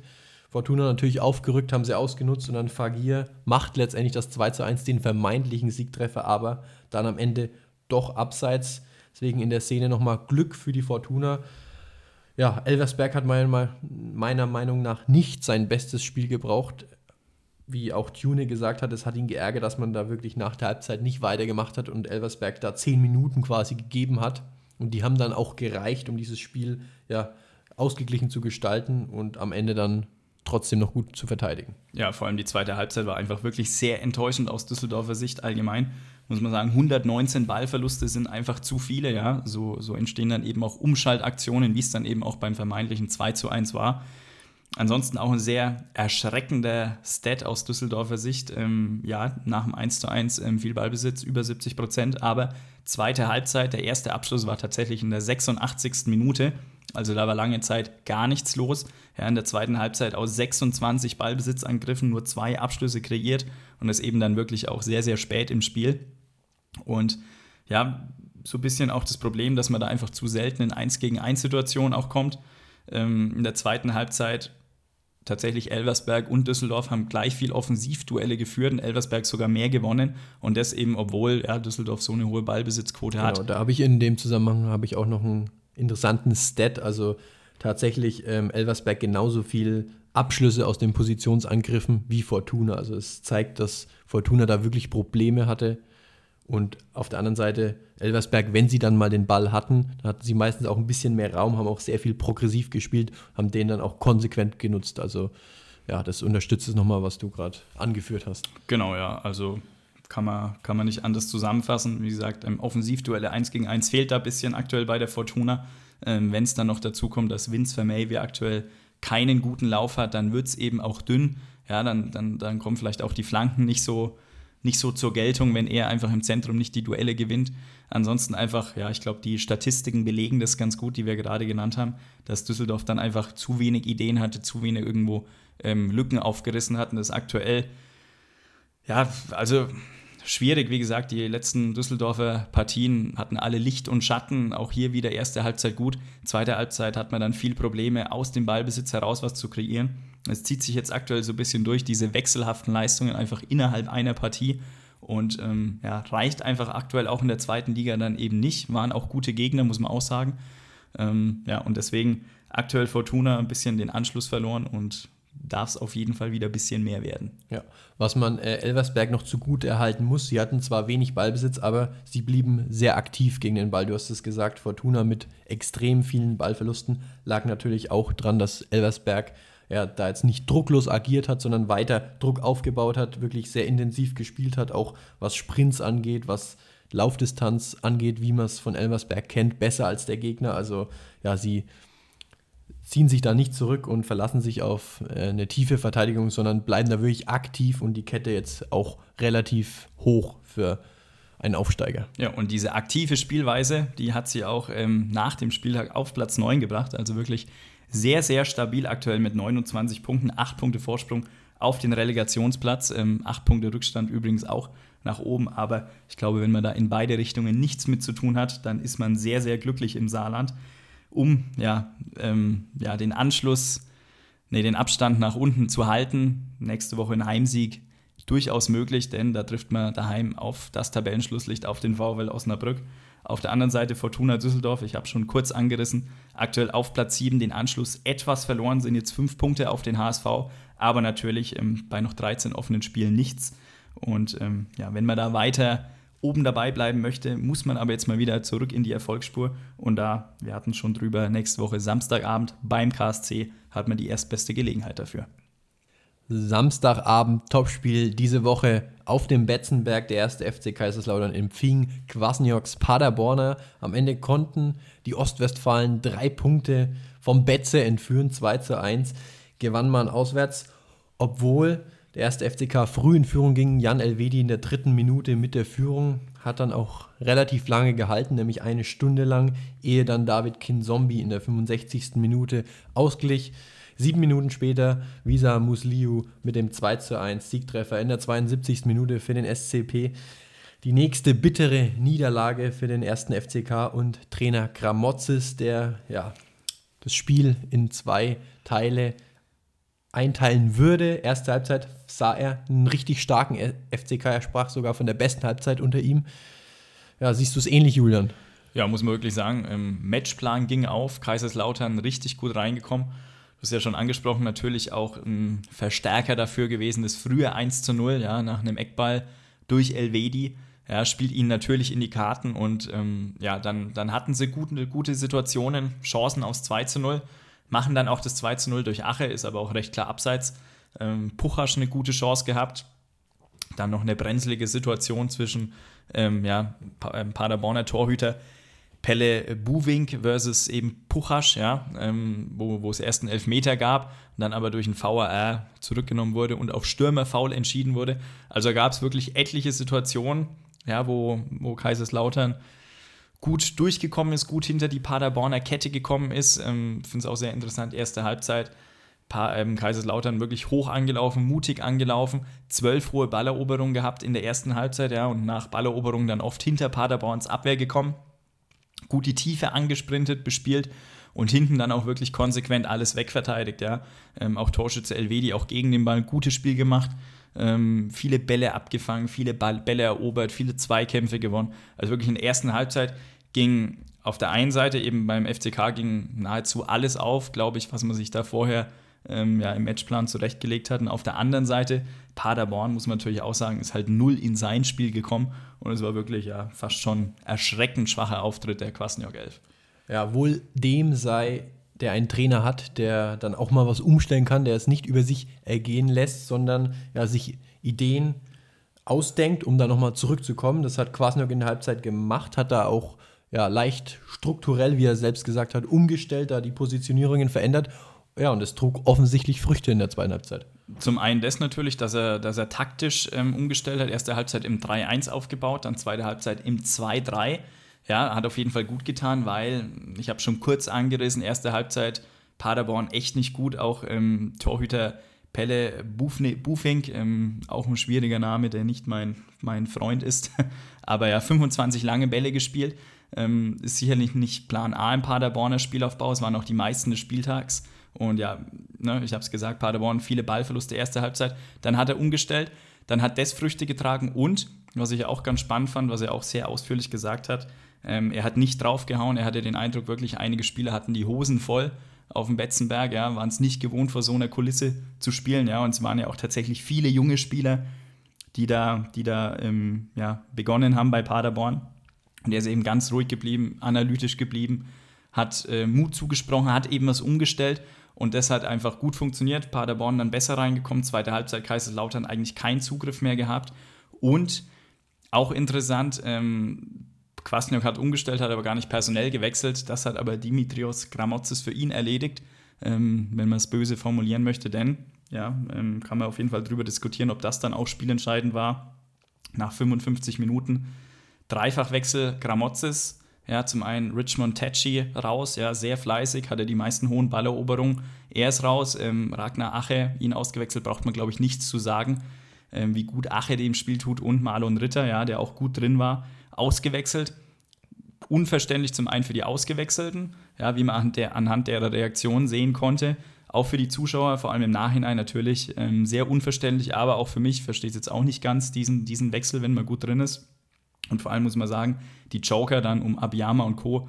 hatten wirklich null Impact und so ist das Spiel dann eben wirklich nach und nach gekippt. Ja, das sind auch immer wieder äh, Baustellen, die sich Gramozis da so ein bisschen selbst aufmacht. Also in meiner Wahrnehmung gehört Ache zu den besten Stürmern dieser zweiten Bundesliga und er, wir haben es ja gemerkt, wie sehr er vermisst wurde mit dieser Niederlagenserie. Und ihn dann nach 55 Minuten rauszunehmen, ist, ist schon ein harter Schlag. Also ich glaube, das hätte es unter Schuster nicht gegeben. Ja, muss man wirklich sagen. Also ist, ist keine glückliche Wahl gewesen. Ich, ähm, man sieht es an, an Aches Reaktion auch alles andere als amused gewesen. Ähm, schon unverständlich. Und muss man aber natürlich auch sagen, zum einen die Wechsel, aber auch allgemein Kaiserslautern, muss man auch die Mannschaft natürlich in die Pflicht nehmen. Denn zweite Halbzeit gar nicht mehr da gewesen. Ich habe es schon vorhin gesagt, erste Halbzeit zwölf hohe Balleroberung, zweite Halbzeit war es dann sage und schreibe eine, ja, obwohl man ähm, ja, äh, hinten lag dann. Also ja, lass mich an der Stelle noch äh, einwerfen. Man muss natürlich auch sagen, Lautern hat inzwischen auch eine richtig gute Bank, vor allem in der Offensive. Also ist jetzt auch kein Fallobst, das da eingewechselt wird, sondern die haben alle was drauf mit, äh, mit Abiyama, mit Opoku und mit Stojilkovic. Also ist auch schon namhaftes Personal, das man da nachbringt. Von daher, wie du schon sagst, da kann man dann auch von der Mannschaft was erwarten. Ja, definitiv. Also zum einen die Wechsel nicht verständlich gewesen, weil sie bis dahin gut drin waren, aber ähm, Joker null Impact gehabt, auch die Mannschaft zweite Halbzeit ja nicht wirklich auf dem Platz gewesen, gehören sicherlich beide dazu. Ähm, ja, vor allem eben zwischen dem Halbzeitpfiff und dem 1 zu 2 ja, hatte Kaiserslautern 20% Ballbesitz gut, also wirklich ähm, ja, nicht stattgefunden hat. In der, in der Phase Passquote war da tatsächlich auch unter 60%, also wirklich eigentlich die Bälle nur noch rausgeschlagen, gar nicht mehr festgemacht. Ähm, ja, Paderborn dann viele zweite Bälle gewonnen und äh, so ist es dann eben auch gekippt, auch wenn die Tore natürlich auch ein bisschen unglücklich waren. Man muss auch dazu sagen, Paderborn, das war jetzt nicht die beste Saisonleistung, es ist auch eine Leistung, mit der du selten, glaube ich, auswärts in der zweiten Liga drei Punkte holst. Ja, also 1 zu 1 fällt nach einem Handelfmeter, das 1 zu 2 paar Minuten später. Eigentlich einfaches Ding, Eckball, Kopfballverlängerung und dann steht aber Muslio wirklich Mutterseelen alleine im Fünfer nach einer Ecke. Das darf dir halt auch als Kaiserslautern einfach nicht passieren. Und ja, dieses, dieses, ja, dieses wirklich freche Spiel nach vorne aus der ersten Halbzeit war komplett weg. Habe ich noch einen Stat aus der ersten Halbzeit, den ich interessant finde. Ähm, 75% der Kaiserslauterer progressiven Pässe kamen an und zum Vergleich bei Paderborn waren es nur 50% obwohl sie deutlich mehr den Ball hatten. Zeigt also, wie Ball sicher Kaiserslautern eigentlich nach vorne gespielt hat, wie sie gut Räume gefunden haben und äh, Paderborn eben nicht. In der zweiten Halbzeit war es komplett umgekehrt und ja, unter dem Strich steht dann eben für Dimitrios Gramotzes die fünfte Niederlage im sechsten Ligaspiel unter seiner Regie. Das ist auf jeden Fall schon nicht der beste Stat. Auch sehr, ge sehr gespannt, wie es da weitergeht. Gibt auf jeden Fall viele Diskussionen nach dem Spiel, dann glaube ich auch laute Gramotzes Raufrufe. Wird auf jeden Fall nicht langweilig. Und auf der anderen Seite Paderborn, ja, gab es ja in der, in der Hinrunde diese Verlängerung mit Kwasniok, die viele nicht verstanden haben, zumindest von außen. Aber ja, finde, die, die leisten richtig gute Arbeit. Auch jetzt wieder Mut bewiesen. Da zum Beispiel einen Martin Enz hinten reingestellt, der ja in der Hinrunde noch in der Regionalliga gespielt hat. Jetzt in ja, ein sehr, sehr gutes Spiel gemacht. Dann hinten Brackelmeier, ja, sind alle Spieler sehr unerfahren der zweiten Liga, sehr jung. Vorne ähm, Ansa schon oft angesprochen, ja, also wirklich ähm, finde da eine gute Mischung, lässt da viele junge Spieler ran und wurde an dem Spieltag dann eben auch für seinen Mut belohnt. Ja, in Kaiserslautern gibt es weiter Diskussionen. Es wird nicht ruhiger, auch wenn wir auf die Formtabelle blicken. Aus den letzten zehn Spielen neun verloren, nur eines gewonnen. Das war gegen Schalke vor zwei Wochen. Sollte auch den Schalkern zu denken geben, aber noch mehr den Lauterern. Ja, anders sieht es bei Paderborn aus, die jetzt weiter oben ranrücken können. Jetzt 34 Punkte, nur noch drei Punkte hinter dem HSV. Also die sind jetzt voll im Aufstiegsrennen dabei. Und Lautern bleibt erstmal auf dem Relegationsplatz punktgleich mit Hansa Rostock. Zwei Punkte jetzt inzwischen hinter Braunschweig. Ja, es könnte sehr wichtig werden für Gramozis nächste Woche in Nürnberg. Übrigens sein erstes Spiel als FCK-Trainer zu Hause im Pokal gegen Nürnberg. Jetzt vielleicht sein letztes in Nürnberg. Man will es aus lauterer Sicht natürlich nicht hoffen, aber es wird sehr eng für Dimitrios Gramozis. Kommen wir zu den Sonntagspartien. Wir fangen an mit der Spielvereinigung Greuther gegen Hertha PSC. Die Hertha konnte am Ende mit 2 zu 1 auswärts die drei Punkte mit nach Hause nehmen. In der ersten Halbzeit brachte Marc-Oliver Kempf nach einem ruhenden Ball die Hertha in Führung. In der zweiten Halbzeit konnte Branimir Hrgota nach knapp einer Stunde ausgleichen. Wenige Minuten war, später war es erneut Marc-Oliver Kempf, beziehungsweise es war auch ein halbes Eigentor, aber die Bundesliga gab Kempf den Treffer, ja, den, am Ende den Siegtreffer in der Nachspielzeit. Lediglich Flo Niederlechner, diesmal übrigens nicht als halbrechter Sechser oder Achter, sondern wirklich als Tabakovic-Ersatz im Sturm. Ja, er flog noch in der Nachspielzeit mit Gelb-Rot vom Platz. Alexander Zorniger, vierter Trainer nach dem Spiel, der Meinung, ja, eine Niederlage, die sehr, sehr bitter zu akzeptieren ist. Ja, spricht dann natürlich auch auf die zwei eigentlich unnötigen Standard-Gegentreffer an. Kannst du ihn da verstehen, Christian, dass er sagt, es ist ein bitteres Ding, dass man da verliert? Ja, schon, schon irgendwo bitter, weil die Hertha, wie so oft, äh, wenig darauf aus war, wenig äh, oder viel selbst das Spiel zu gestalten, haben sich da erstmal auf die Defensive beschränkt. Also fast schon eine typische Hertaner Herangehensweise in den letzten Wochen. Erstmal führt den Ball überlassen, auf Sicherheit bedacht und kommen lassen und dann natürlich Kontermomente gesucht. Gab am Anfang da noch relativ wenig Entlastungen, also schien von Anfang an da klar in die vierte Richtung zu gehen, bis dann eben nach 20 Minuten die äh, Hertaner zum ersten guten Konter kamen, der dann tatsächlich auch zum 1 zu 0 geführt hat, allerdings dann auch wieder einkassiert wurde vom VAR aufgrund eines Foulspiels, das vorangegangen war. Und dadurch war dann die Hertha mein, meiner Meinung nach ein bisschen besser in der Partie, hat da immer wieder Nadelstiche gesetzt, vor allem auch über Standards. Ja, und wenn du diese Standards schlecht verteidigst, dann, verteidigst, dann ist es natürlich bitter, wie Zorniger sagt, wenn du dann das Spiel aufgrund von zwei Standards verlierst. Und ja, so ging dann die Hertha auch in der ersten Halbzeit in Führung durch Kempf, der da einköpfen konnte. Und bis dahin war es dann eine relativ solide Partie der Hertha, der Herthaner. Also haben dann wirklich gut verteidigt, ähm, auch sehr viele Balleroberungen im letzten Drittel, also im ersten Drittel.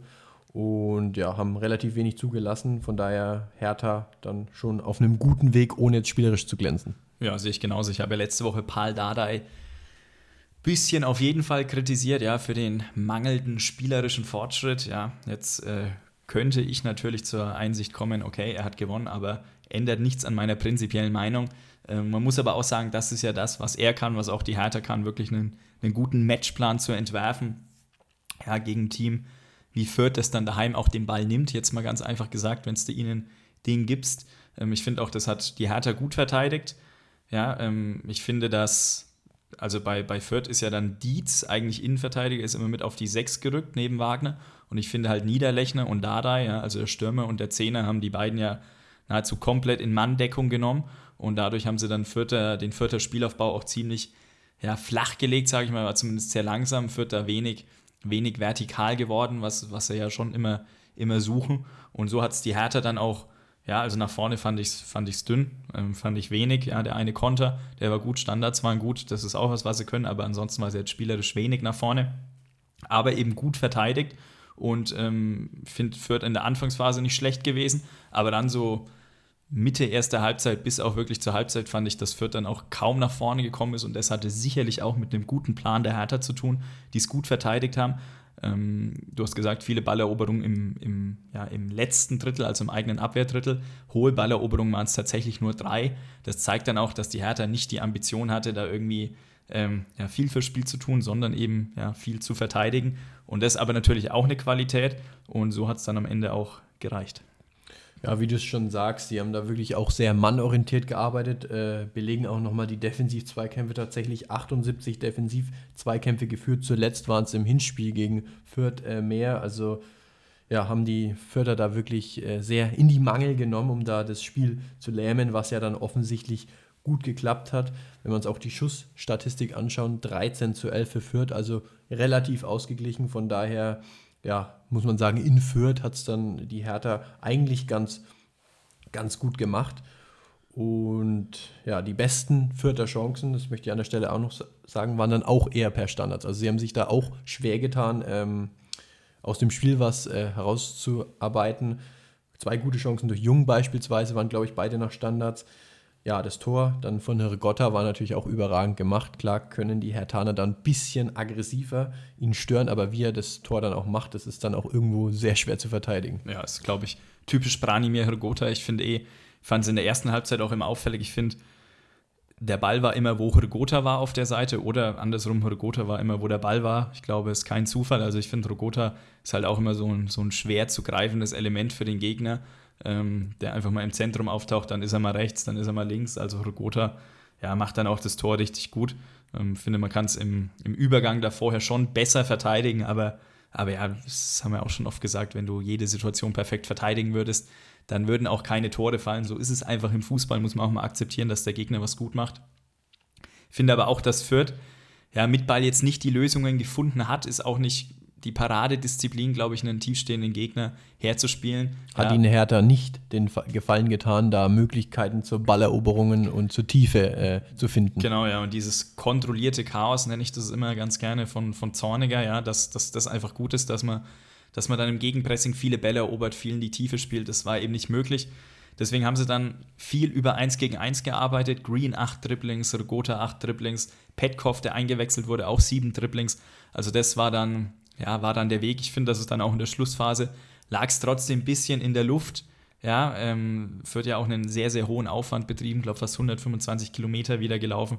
Auch die Anzahl der Angriffe, ja, 46 ähm, bei Fürth, 18 bei Hertha, zeigt schon, Spiel auf ein Tor letztendlich, aber eben nicht diese Hülle und Fülle an Torchancen. Und deswegen muss man auch wirklich sagen, ja, die Hertha mit diesem passiven Ansatz, der war einfach auch der richtige jetzt in dem Spiel, muss man Paul Dardai, muss ich Paul Dardai loben.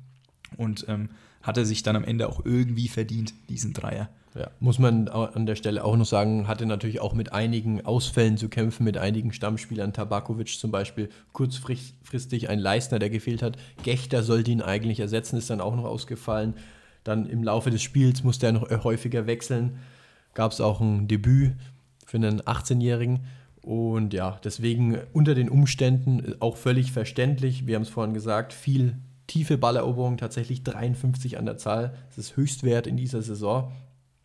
Ja, und was den Hertaner natürlich auch geholfen hat, war das Timing. In der 58. Minute kommen die Vierter zum Ausgleich, da denkst du, okay, jetzt können sie vielleicht das Spiel auf ihre Seite ziehen, aber nur ein paar Minuten später, in der 63. Minute, eben wieder dieser Führungstreffer für die Hertha und das, ja, das schadet dir natürlich auch im Kopf, das macht irgendwo mürbe und du musst weiter anlaufen, obwohl das eh nicht so dein Spiel ist, eigener Ballbesitz, von daher ja, hat auch vieles zusammengepasst für die Hertha, aber wie du es schon sagst, da da richtige Entscheidung und am Ende wenn auch die Expected Goals etwas deutlicher für Fürth sprechen, 1,6 zu 0,9, aber vielleicht auch nicht ganz unverdient, der ja, ich, ich, glaube, ähm, Punkt wäre unter dem Strich auch kein unverdientes Ergebnis gewesen. Ja, für, für Fürth natürlich bitter. Ähm, du hast ja auch ein Zitat von Zorniger, der ja auch sehr, sehr verärgert darüber ist, dass man eben im Hinspiel 5-0 verloren hat und jetzt gegen die Hertha 2 zu 1, weil es ja einfach nicht ja, beides, also 5-0, klar, klingt, klingt extrem im Hinspiel, aber es war auch kein klassisches 5 0. Und jetzt ist es halt auch trotzdem keine klassische Niederlage, der Spielverlauf. Richtig. Ja, um da nochmal das Spiel abzuschließen mit einem Zitat von Rese, der eigentlich auch nochmal das sagt, was wir gesagt haben. Also die Hertha hat sich wirklich in die Zweikämpfe reingehauen und waren dann in den richtigen Momenten da mit den Toren und haben eben als Kollektiv dieses Spiel gewonnen. Ich glaube, das kann man so unterschreiben. War auch irgendwo wichtig für die Hertha, jetzt auch mal wieder einen Sieg zu landen nachdem äh, zuletzt jetzt häufiger leer ausging, auch mit zwei Niederlagen in Folge. Deswegen ja, man steht jetzt mit 29 Punkten auf Rang 8. Das sind acht Punkte nach oben auf den HSV. Ich habe es, glaube ich, letzte Woche schon erwähnt. Ich schreibe die Hertha noch nicht ganz ab nach oben. Ich schon. Du schon, aber du hast auch Paderborn in der Hinrunde schon abgeschrieben, also schauen wir mal. Bleibe ich auch dabei, die gehen nicht hoch, aber ja ich, ja. ich täusche mich gerne. Spannung ist immer gut. Ich möchte noch einen tatsächlich hervorheben, also finde allgemein die Hertha Viererkette äh, Clemens, Kempf, Kenny, alle einen guten Job gemacht, aber wen ich besonders interessant fand, war tatsächlich Michael Karbovnik, weil ich finde, dass er halt auch viele Situationen, wenn die Hertha mal nach vorne kam, einfach eher gut aufgelöst hat. Er hat auch am Ende acht progressive Läufe. Ja, also das finde ich auch für einen Außenverteidiger einen sehr interessanten Wert bei so wenig Ballbesitz. Ja, ist einfach ein Spieler, der bislang, finde ich, noch nicht so durchgestartet ist bei der Hertha, der letztes Jahr bei, bei Düsseldorf sehr, sehr gut funktioniert hat. Ähm, aktuell noch nicht so sein Glück gefunden bei der Hertha, aber jetzt eben als Linksverteidiger eine tolle Partie gemacht. Und ähm, würde ich mich freuen, wenn man das in Zukunft öfter von ihm sieht. Ja, bin ich auch ein Fan von. Ich glaube, ein bisschen mehr Ballbesitz würde ihm zu Gesicht stehen, gut zu Gesicht stehen. Ja, wie gesagt, die Hertha jetzt eben auf Rang 8 im stabilen Mittelfeld. Nächste Woche gibt es dann ein Mittelfeld-Duell zu Hause im Olympiastadion gegen den ersten FC Magdeburg. Zwei Punkte hinter der Hertha. Wird ein sehr stimmungsvolles Spiel. Ich glaube, die Magdeburger bringen da wieder einiges an Fans mit. Ich glaube, über 20.000 sind erwartet. Also kann man sich darauf freuen, dieses Spiel anzuschauen. Auf der anderen Seite, Kräuter Fürth jetzt mit zwei Niederlagen in Folge ein bisschen ja, abgesunken nach, dem, äh, nach der Niederlage im Topspiel, jetzt gegen die Hertha verloren. Und als nächstes wird es nicht unbedingt leichter, denn man muss nach Hannover, die einen Punkt hinter ihnen stehen und sie überholen können. Also ja, Fürth jetzt muss man mal aufpassen, dass man da nicht weiter abrutscht, um nicht die, den Kontakt nach oben zu behalten. Aber aktuell nach so einer langen Siegesserie auch mal irgendwo verständlich, dass dann wieder Punkte gelassen werden. Man muss nur jetzt dementsprechend gegenwürdigen und da wird Trainer Zorninger sicher die richtigen Lösungen finden. Ja, apropos die richtigen Lösungen finden, einmal mehr nicht die richtigen Lösungen gefunden hat am Sonntag der FC Schalke 04. Ja, mit der 1, 0 zu 1 Niederlage bei Holstein Kiel ja, steht man weiter tief unten im Keller. Steven Skripski war am Ende der Matchwinner in der 55. Minute, konnte den Siegtreffer für die Kieler Störche erzielen, die ja in der Rückrunde bislang auch ihre Probleme hatten. Aber Schalke kam anscheinend zur richtigen Zeit, denn ich glaube, nicht nur die Zahlen sprechen recht klar pro Kiel, auch der Spielverlauf, der Spielverlauf ist klar auf Kieler Seite. Und wenn am Ende der beste Schalker tatsächlich Torwart Müller ist, dann sagt das, glaube ich, viel aus, Christian. Ja, also 1 zu 0 klingt auf dem Papier knapp, war aber allerdings im Spiel ein relativ eindeutiges Ding. Ja, der Tenor der Schalke-Fans war nach dem Spiel, wir hatten niedrige Erwartungen, aber wurden trotzdem enttäuscht. Also mal wieder kein gutes Spiel von Schalke. Man hatte ja spekuliert, vielleicht geht es jetzt zurück auf die Dreierkette, nachdem man natürlich auch nachgebessert hat auf der Rechtsverteidigerposition. Blieb dann allerdings erstmal bei der Viererkette mit äh, Matriziani weiterhin auf rechts, auch im Mittelfeld wieder diese Rollenverteilungen mit Schallenberg und Seguin in der Zentrale, Idrisi und Chulinov, die eher nach vorne agieren sollten. Auf der anderen Seite die Kieler wieder sehr flexibel, wieder so eine Mischung aus 4-3-1-2 und 3-4-1-2, also Becker da als Rechtsverteidiger oft invers mit in den Aufbau, da gegen Sporrat immer wieder nach rechts abgekippt, also wie immer sehr flexibel und damit hatten die Schalke eben große Probleme. Also Kiel in der ersten Halbzeit die klar bessere Mannschaft, ging von Minute 1 los, kam da überhaupt nicht mit klar, dass die Kieler sich so viel bewegt haben, die eigentlichen Stürmer, Marcino und Mees immer in Bewegung, immer anspielbar. Dazu ein starkes Mittelfeld, also man wollte Schalke übers Kurzpassspiel knacken und das hat auch offensichtlich gut funktioniert, auch weil Schalke sie hat machen lassen. 87% Passquote und 64% Ballbesitz pro Kiel, also konnte Schalke wenig dagegen setzen. Und Schalke, wenn sie dann mal den Ball hatten, dann war er auch sofort wieder weg. Also sie hatten genauso viele Ballverluste wie Kiel in Halbzeit 1, obwohl man kaum den Ball hatte. Also war Ball war immer wieder schnell weg, Kiel auch aggressiv im Gegenpressing und ja, Schalke wirklich überfordert. Ja, und da finde ich es dann auch sehr passend, äh, was zu dem, was du beschreibst. Karel Geratz, ja, in den letzten Wochen habe ich mir ein paar Sachen aufgeschrieben. Vor ein paar Wochen hat er gesagt, wir haben das ABC des Fußballs vergessen. Ja, dann hat er auch mal gesagt, ohne Leidenschaft wird es schwierig. Marc Wilmots hat gesagt, ähm, sieben bis acht Spieler waren nicht auf ihrem Level. Und jetzt Karel Geratz eben nach dem Spiel mit der Aussage, also gibt seinem Team ja indirekten Lob. Viel gerannt, alles versucht, tatsächlich auch Schalke 119 Kilometer mehr äh, gelaufen, ein Kilometer mehr als Kiel. Aber er sagt eben auch mit Ball eine sehr, sehr schlechte Performance. Auf der anderen Seite, ja, die Kieler Aussagen nach dem Spiel, wenn man sich anhört, ähm, sagen tatsächlich auch viele Spieler, ja, mit Ball war es gut, aber vor allem eben gegen, gegen den Ball wieder die nötige Schärfe gehabt. Und ich glaube, das war auch eben ein Faktor, dass Schalke, vor allem dann auch später, als sie zurückliegen, ja auch wirklich mit Ball einfach mal gar keine Ideen hatten, wie sie eigentlich ein Tor schießen wollen. Ja, richtig. Sie sind zwar viel gelaufen, aber meist eben nur hinterher gelaufen. Also die Kieler konnten da teilweise schalten und walten, wie sie wollten, sind dann auch immer wieder in die Halbräume gekommen. Ja, und dadurch brachten sie dann die Schalke-Abwehr in die Bewegung, mussten immer wieder rausstechen. Dadurch ergaben sich Lücken im Rücken und dann natürlich auch wieder über den Flügel mit Flanken, auch ein großes Problem bei Schalke, das Verteidigen von Flanken, das Verteidigen des Strafraums. Ja, und dann kam Kiel auch schon in der ersten Halbzeit zu einigen Chancen, einigen guten Chancen. So die richtige Großchance hat noch ein bisschen gefehlt. So, es waren dann tatsächlich nur 0,4 Expected Goals für Kiel. Und hinten raus in der ersten Halbzeit, beziehungsweise schon Mitte der ersten Halbzeit, hatte Schalke eine gute Konterchance durch Mörkin.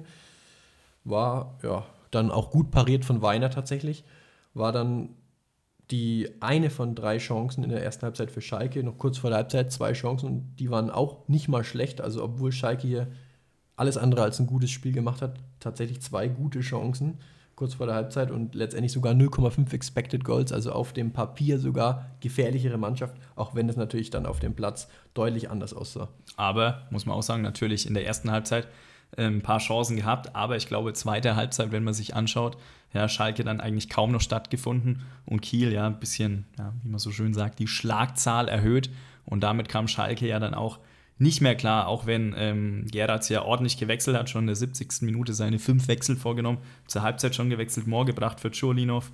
Ähm, viel probiert, Gerards wie so oft, aber wirklich was funktionieren, ja, Fehlanzeige. Ja, es ist wirklich sehr bitter, auch als Schalke-Fan hat man es aktuell nicht leicht. Ich meine, du hast dann 0 zu 0 zur Pause, erste Halbzeit war nicht gut, aber wie gesagt, nichts passiert, also kannst quasi bei 0 weitermachen. Ging dann allerdings relativ schnell nicht mehr bei Null weiter, denn wie du sagst, 55. Minute ging dann die Kieler Entführung durch Skripski. Umso bitterer, dass es dann nach einer Ecke ist, wo Schulz in den Rückraum die Ecke schlägt, wo dann Skripski völlig allein steht. Also Terotte wird da relativ leicht von Marcino geblockt.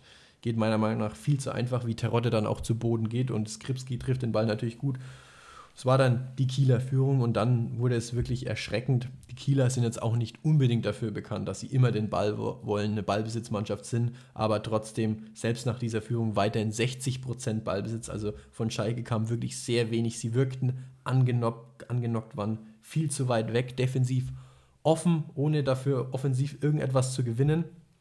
Und tatsächlich hatte man in dieser zweiten Halbzeit ähm, trotz Rückstand ab der 55. Minute gerade mal zwei Schüsse, sogar ab, ab dem Rückstand nur ein Schuss, der war dann in der 96. also 40 Minuten lang quasi gar nicht auf den Rückstand reagiert, schafften es da kaum wirklich die Kieler Linien zu überspielen. Da half dann auch eine Umstellung auf 3-4-1-2 nicht.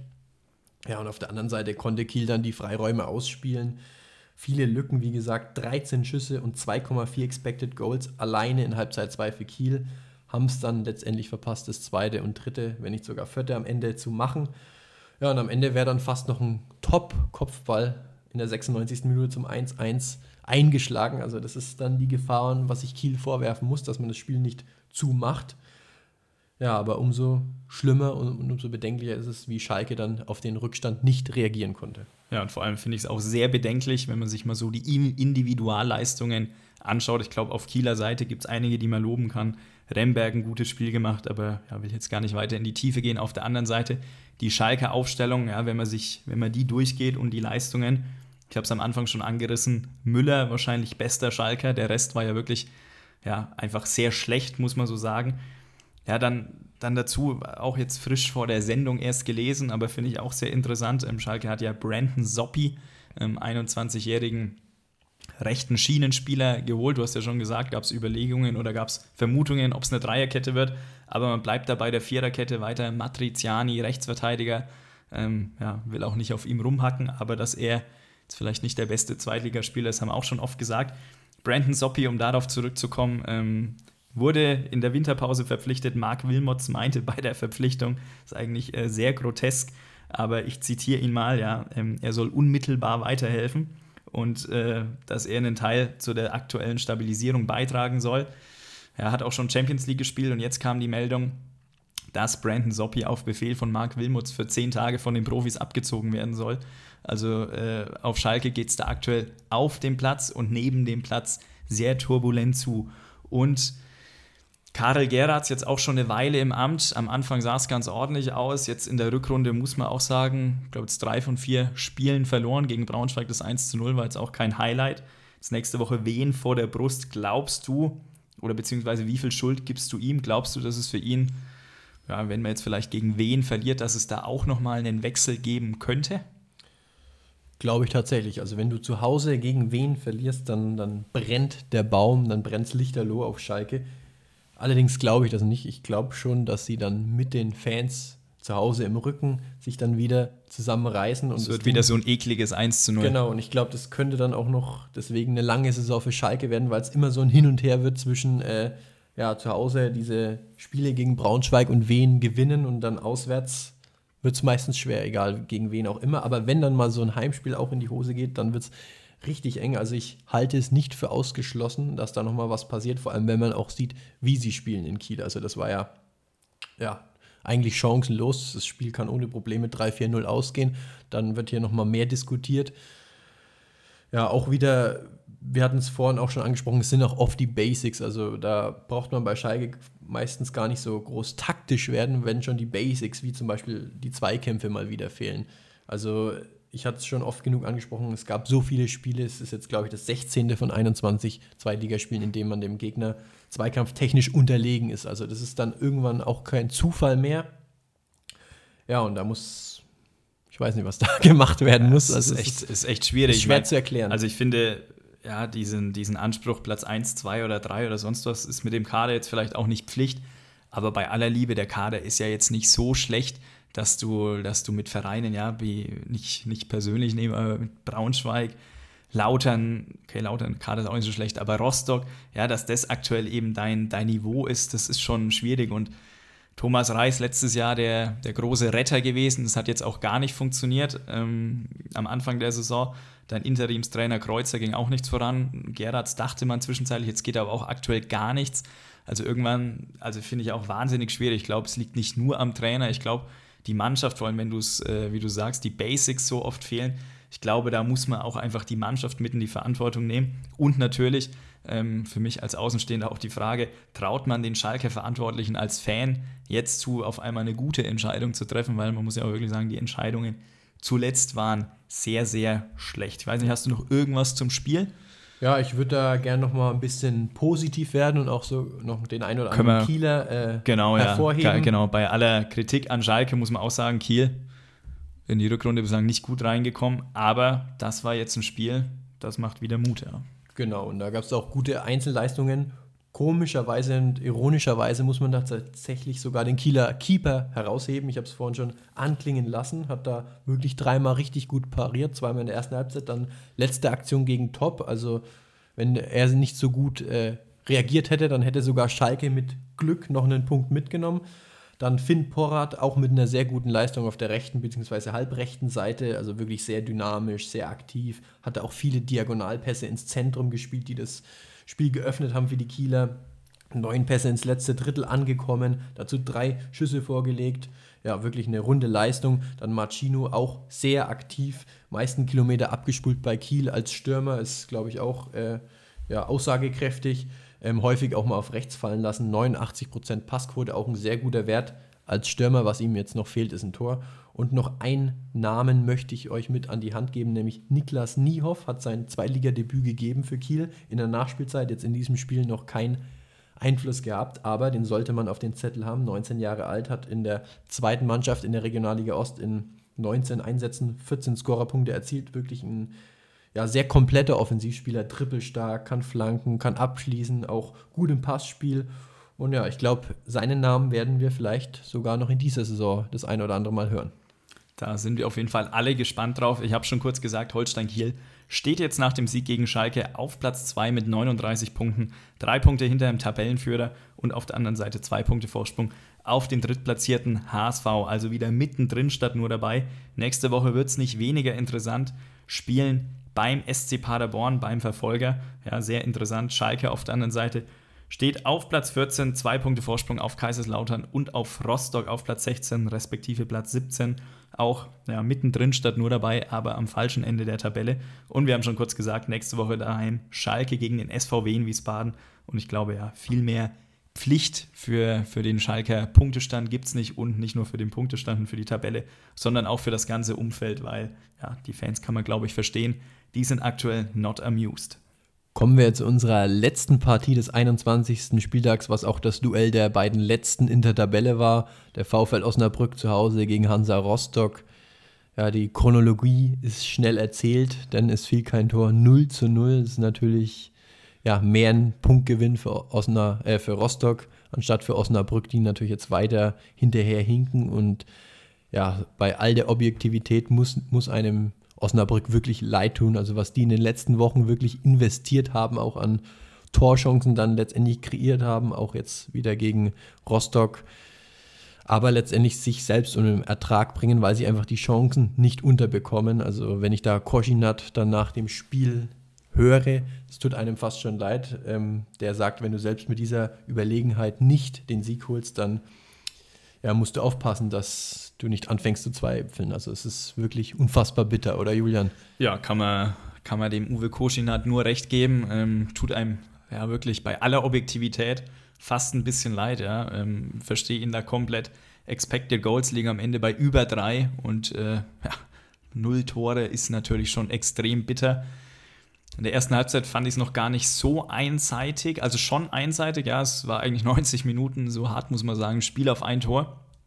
Ja, Osnabrück früh mit einer guten Chance nach einer Ecke. Dann gab es eine gute Chance für Rostock, ja, aber auch wirklich eine Riesenchance. Das war aber auch wirklich die einzige im gesamten Spiel. Ja, es war Brumado nach neun Minuten und wie hätte es anders sein können? Ähm, war ein Fehlpass von Osnabrück im Spielaufbau. Ja, und äh, so hätte Brumado dann fast das Tor gemacht. Ansonsten Rostock de facto nicht stattgefunden. 90 Minuten nicht, ja, also das war, war wirklich eine absolute Nichtleistung nach vorne, gar nicht klargekommen.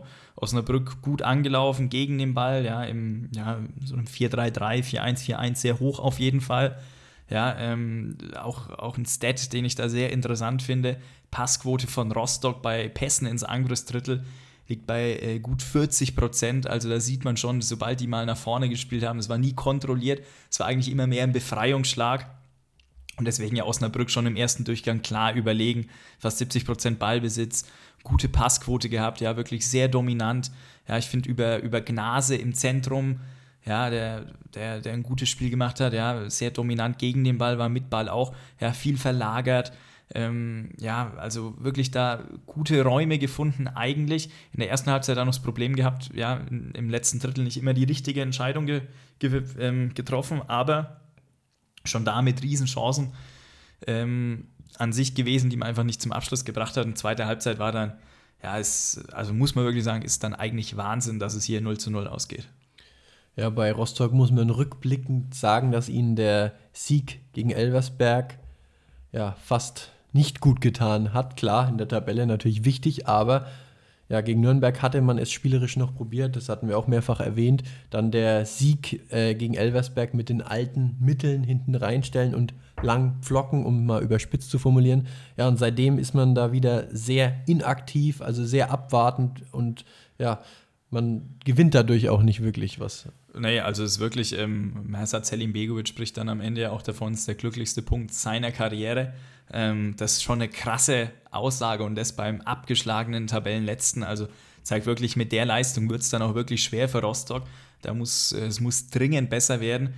Ähm, zweite Halbzeit, habe es ja schon kurz gesagt, war gar nichts. Ja, Rostock eh kaum Abschlüsse. Der letzte Abschluss war in der 67. Minute. Die Schlussphase ging dann nur darum zu überleben. Ja, haben mit dem 4-4-2 angefangen, dann, dann war man so ein 4-2-3-1, am Ende dann im 5-4-1. Ja, also viel probiert, Zugriff aber nie bekommen. Einsatz, ähm, ja, kann man sich, sagen wir so, ähm, haben sich in die Bälle geworfen, kann man sich nichts vorwerfen. Aber ähm, fußballisch war es wirklich eine absolute Nullleistung. Und auf der anderen Seite Osnabrück, ja, viel mit 1 gegen 1 Situationen gearbeitet, viel über rechts, viel über halbrechts, ja, also so dieses Trio Andruzos, Cuisance und Conte, das war wirklich extrem aktiv, ja, auch extrem gut. Da viel, viel Alarm gemacht, viel 1 gegen 1 Situationen für sich entscheiden können. Oft ähm, in die Box gekommen, dann auch viele Abschlüsse gehabt. Engelhardt allein fünf Abschlüsse, aber sich einfach nicht belohnt, ja, und auch trotzdem nie aufgegeben, was ich auch interessant finde. Osnabrück alleine in der Nachspielzeit äh, mit fünf Abschlüssen, also zeigt wirklich bis zum Schluss dran geglaubt. Äh, die Bremer Brücke auch, ja, auch nochmal voll angetrieben, aber hat einfach nicht sein sollen. Und ähm, eigentlich gibt es gar nicht so viel zu dem Spiel zu sagen, weil Rostock war eigentlich war nicht auf dem Platz. Und ja, für Osnabrück, ähm, du hast schon gesagt, kann es einem echt einfach nur extrem leid tun. Ja, Rostock muss dringend äh, Mittel finden, um selbst auch wieder ja, zu Torchancen zu kommen, selbst etwas zu kreieren. Vor allem, wenn man bedenkt, dass es dann nächste Woche zu Hause gegen den HSV geht. Danach geht es nach Düsseldorf. Also und vor allem muss man auch sagen, ähm, Kolke ist äh, ein sehr guter Rückhalt, war auch jetzt äh, absolut Spieler des Spiels. Aber auch er wird nicht immer ähm, so viel rausnehmen können aus dem Tor, denn ähm, Osnabrück hat am Ende tatsächlich acht Großchancen gehabt, also schon schon verrückter Wert. Also muss man wirklich sagen, ähm, ja, also viele Zweikämpfe geführt, zwar Rostock mit äh, Rossipal, Fröhling zum Beispiel, aber ja, hatten auch ein bisschen, natürlich kann man auch sagen, Verletzungspech Pech zwischen äh, während des Spiels. Aber ich glaube, da gibt es keine Ausrede, wenn du in Osnabrück so spielst, äh, wird schwierig. Und bei den Spielen, die du jetzt angesprochen hast, ähm, HSV und Düsseldorf, wird es mit der Leistung auf jeden Fall nicht reichen für, ja, für einen Sieg auf jeden Fall. Ja, also die Wahrscheinlichkeit ist nicht hoch, mit, der, mit dieser Leistung da überhaupt Punkte zu holen. Wird dann, ja, könnte sehr kompliziert werden, denn danach kommen die wichtigen Duelle. Danach geht es zu Hause gegen Lautern, danach reist man nach Braunschweig. Also da könnte man dann auch gut unter Druck sein in diesen Duellen. Also sehr spannende Wochen jetzt bei Rostock, sehr richtungsweisend. Es geht aktuell, das kann man festhalten, nicht in die richtige Richtung und da muss sich Mersam Selim Begovic dringend was einfallen lassen. Ja, bei Osnabrück geht es spielerisch in die richtige Richtung, wir haben es oft genug erwähnt, aber eben nicht punktetechnisch. Es ist vierte Unentschieden in den letzten fünf Spielen, also man kommt da nicht vom Fleck. Ja, es bleibt dabei. Neun Punkte Rückstand auf dem 17. und 16. Tabellenplatz. Man wird weiter von Spiel zu Spiel schauen müssen. Was anderes bleibt Uwe Koschinat und seiner Mannschaft nicht übrig. So wie ich ihn einschätze, werden sie so lange alles geben, bis auch nichts mehr möglich ist. Und wieso soll man auch nicht weiter dran glauben, wenn man ja, jede Woche zeigt, dass man zumindest in der Lage ist, jeden zu besiegen. Das haben sie gezeigt. Nächste Woche haben sie dann den nächsten Versuch äh, in Elversberg. Vielleicht klappt es ja diesmal. Das waren auch schon wieder alle neun Partien des 21. Spieltags. Aber ja, wie die aufmerksamen Zuhörer und Zuhörerinnen natürlich wissen, sind wir noch nicht am Ende. Denn auch heute haben wir wieder einen Stat der Woche, den euch heute Christian präsentiert. Ja, damit wollen wir auch nochmal die starke Defensivleistung der Magdeburger gegen den Tabellenführer würdigen. Daniel Elfadli, ihr habt es vorhin schon gehört, war sehr präsent im Defensivzweikampf, tatsächlich 17 Defensivduelle geführt. Das ist Topwert an diesem Spieltag, davon 14 gewonnen. Also er war wirklich kaum zu überwinden und ein wichtiger Baustein bei diesem 1 zu 0 Erfolg gegen den FC St. Pauli. Ja, ansonsten würde ich sagen, wir freuen uns auf den nächsten Spieltag. Nächste Woche nehme ich dann auch an, dass wir den neuen HSV-Trainer für euch ein bisschen unter die Lupe nehmen. Aber ja, ansonsten bleibt uns nichts mehr zu sagen als vielen Dank fürs Zuhören. Und weiß nicht, hast du noch irgendwelche Schlussworte, die du loswerden möchtest? Nö, ich schließe mich an. Hat wie immer sehr viel Spaß gemacht, war wie immer ein wilder Spieltag in der zweiten Liga. Ja, und ich glaube, nächste Woche geht es wild weiter und wir freuen uns schon auf Montag. Bis dahin, lasst euer Abo da, nicht vergessen, uns zu abonnieren und bis nächste Woche. Ciao. Ciao.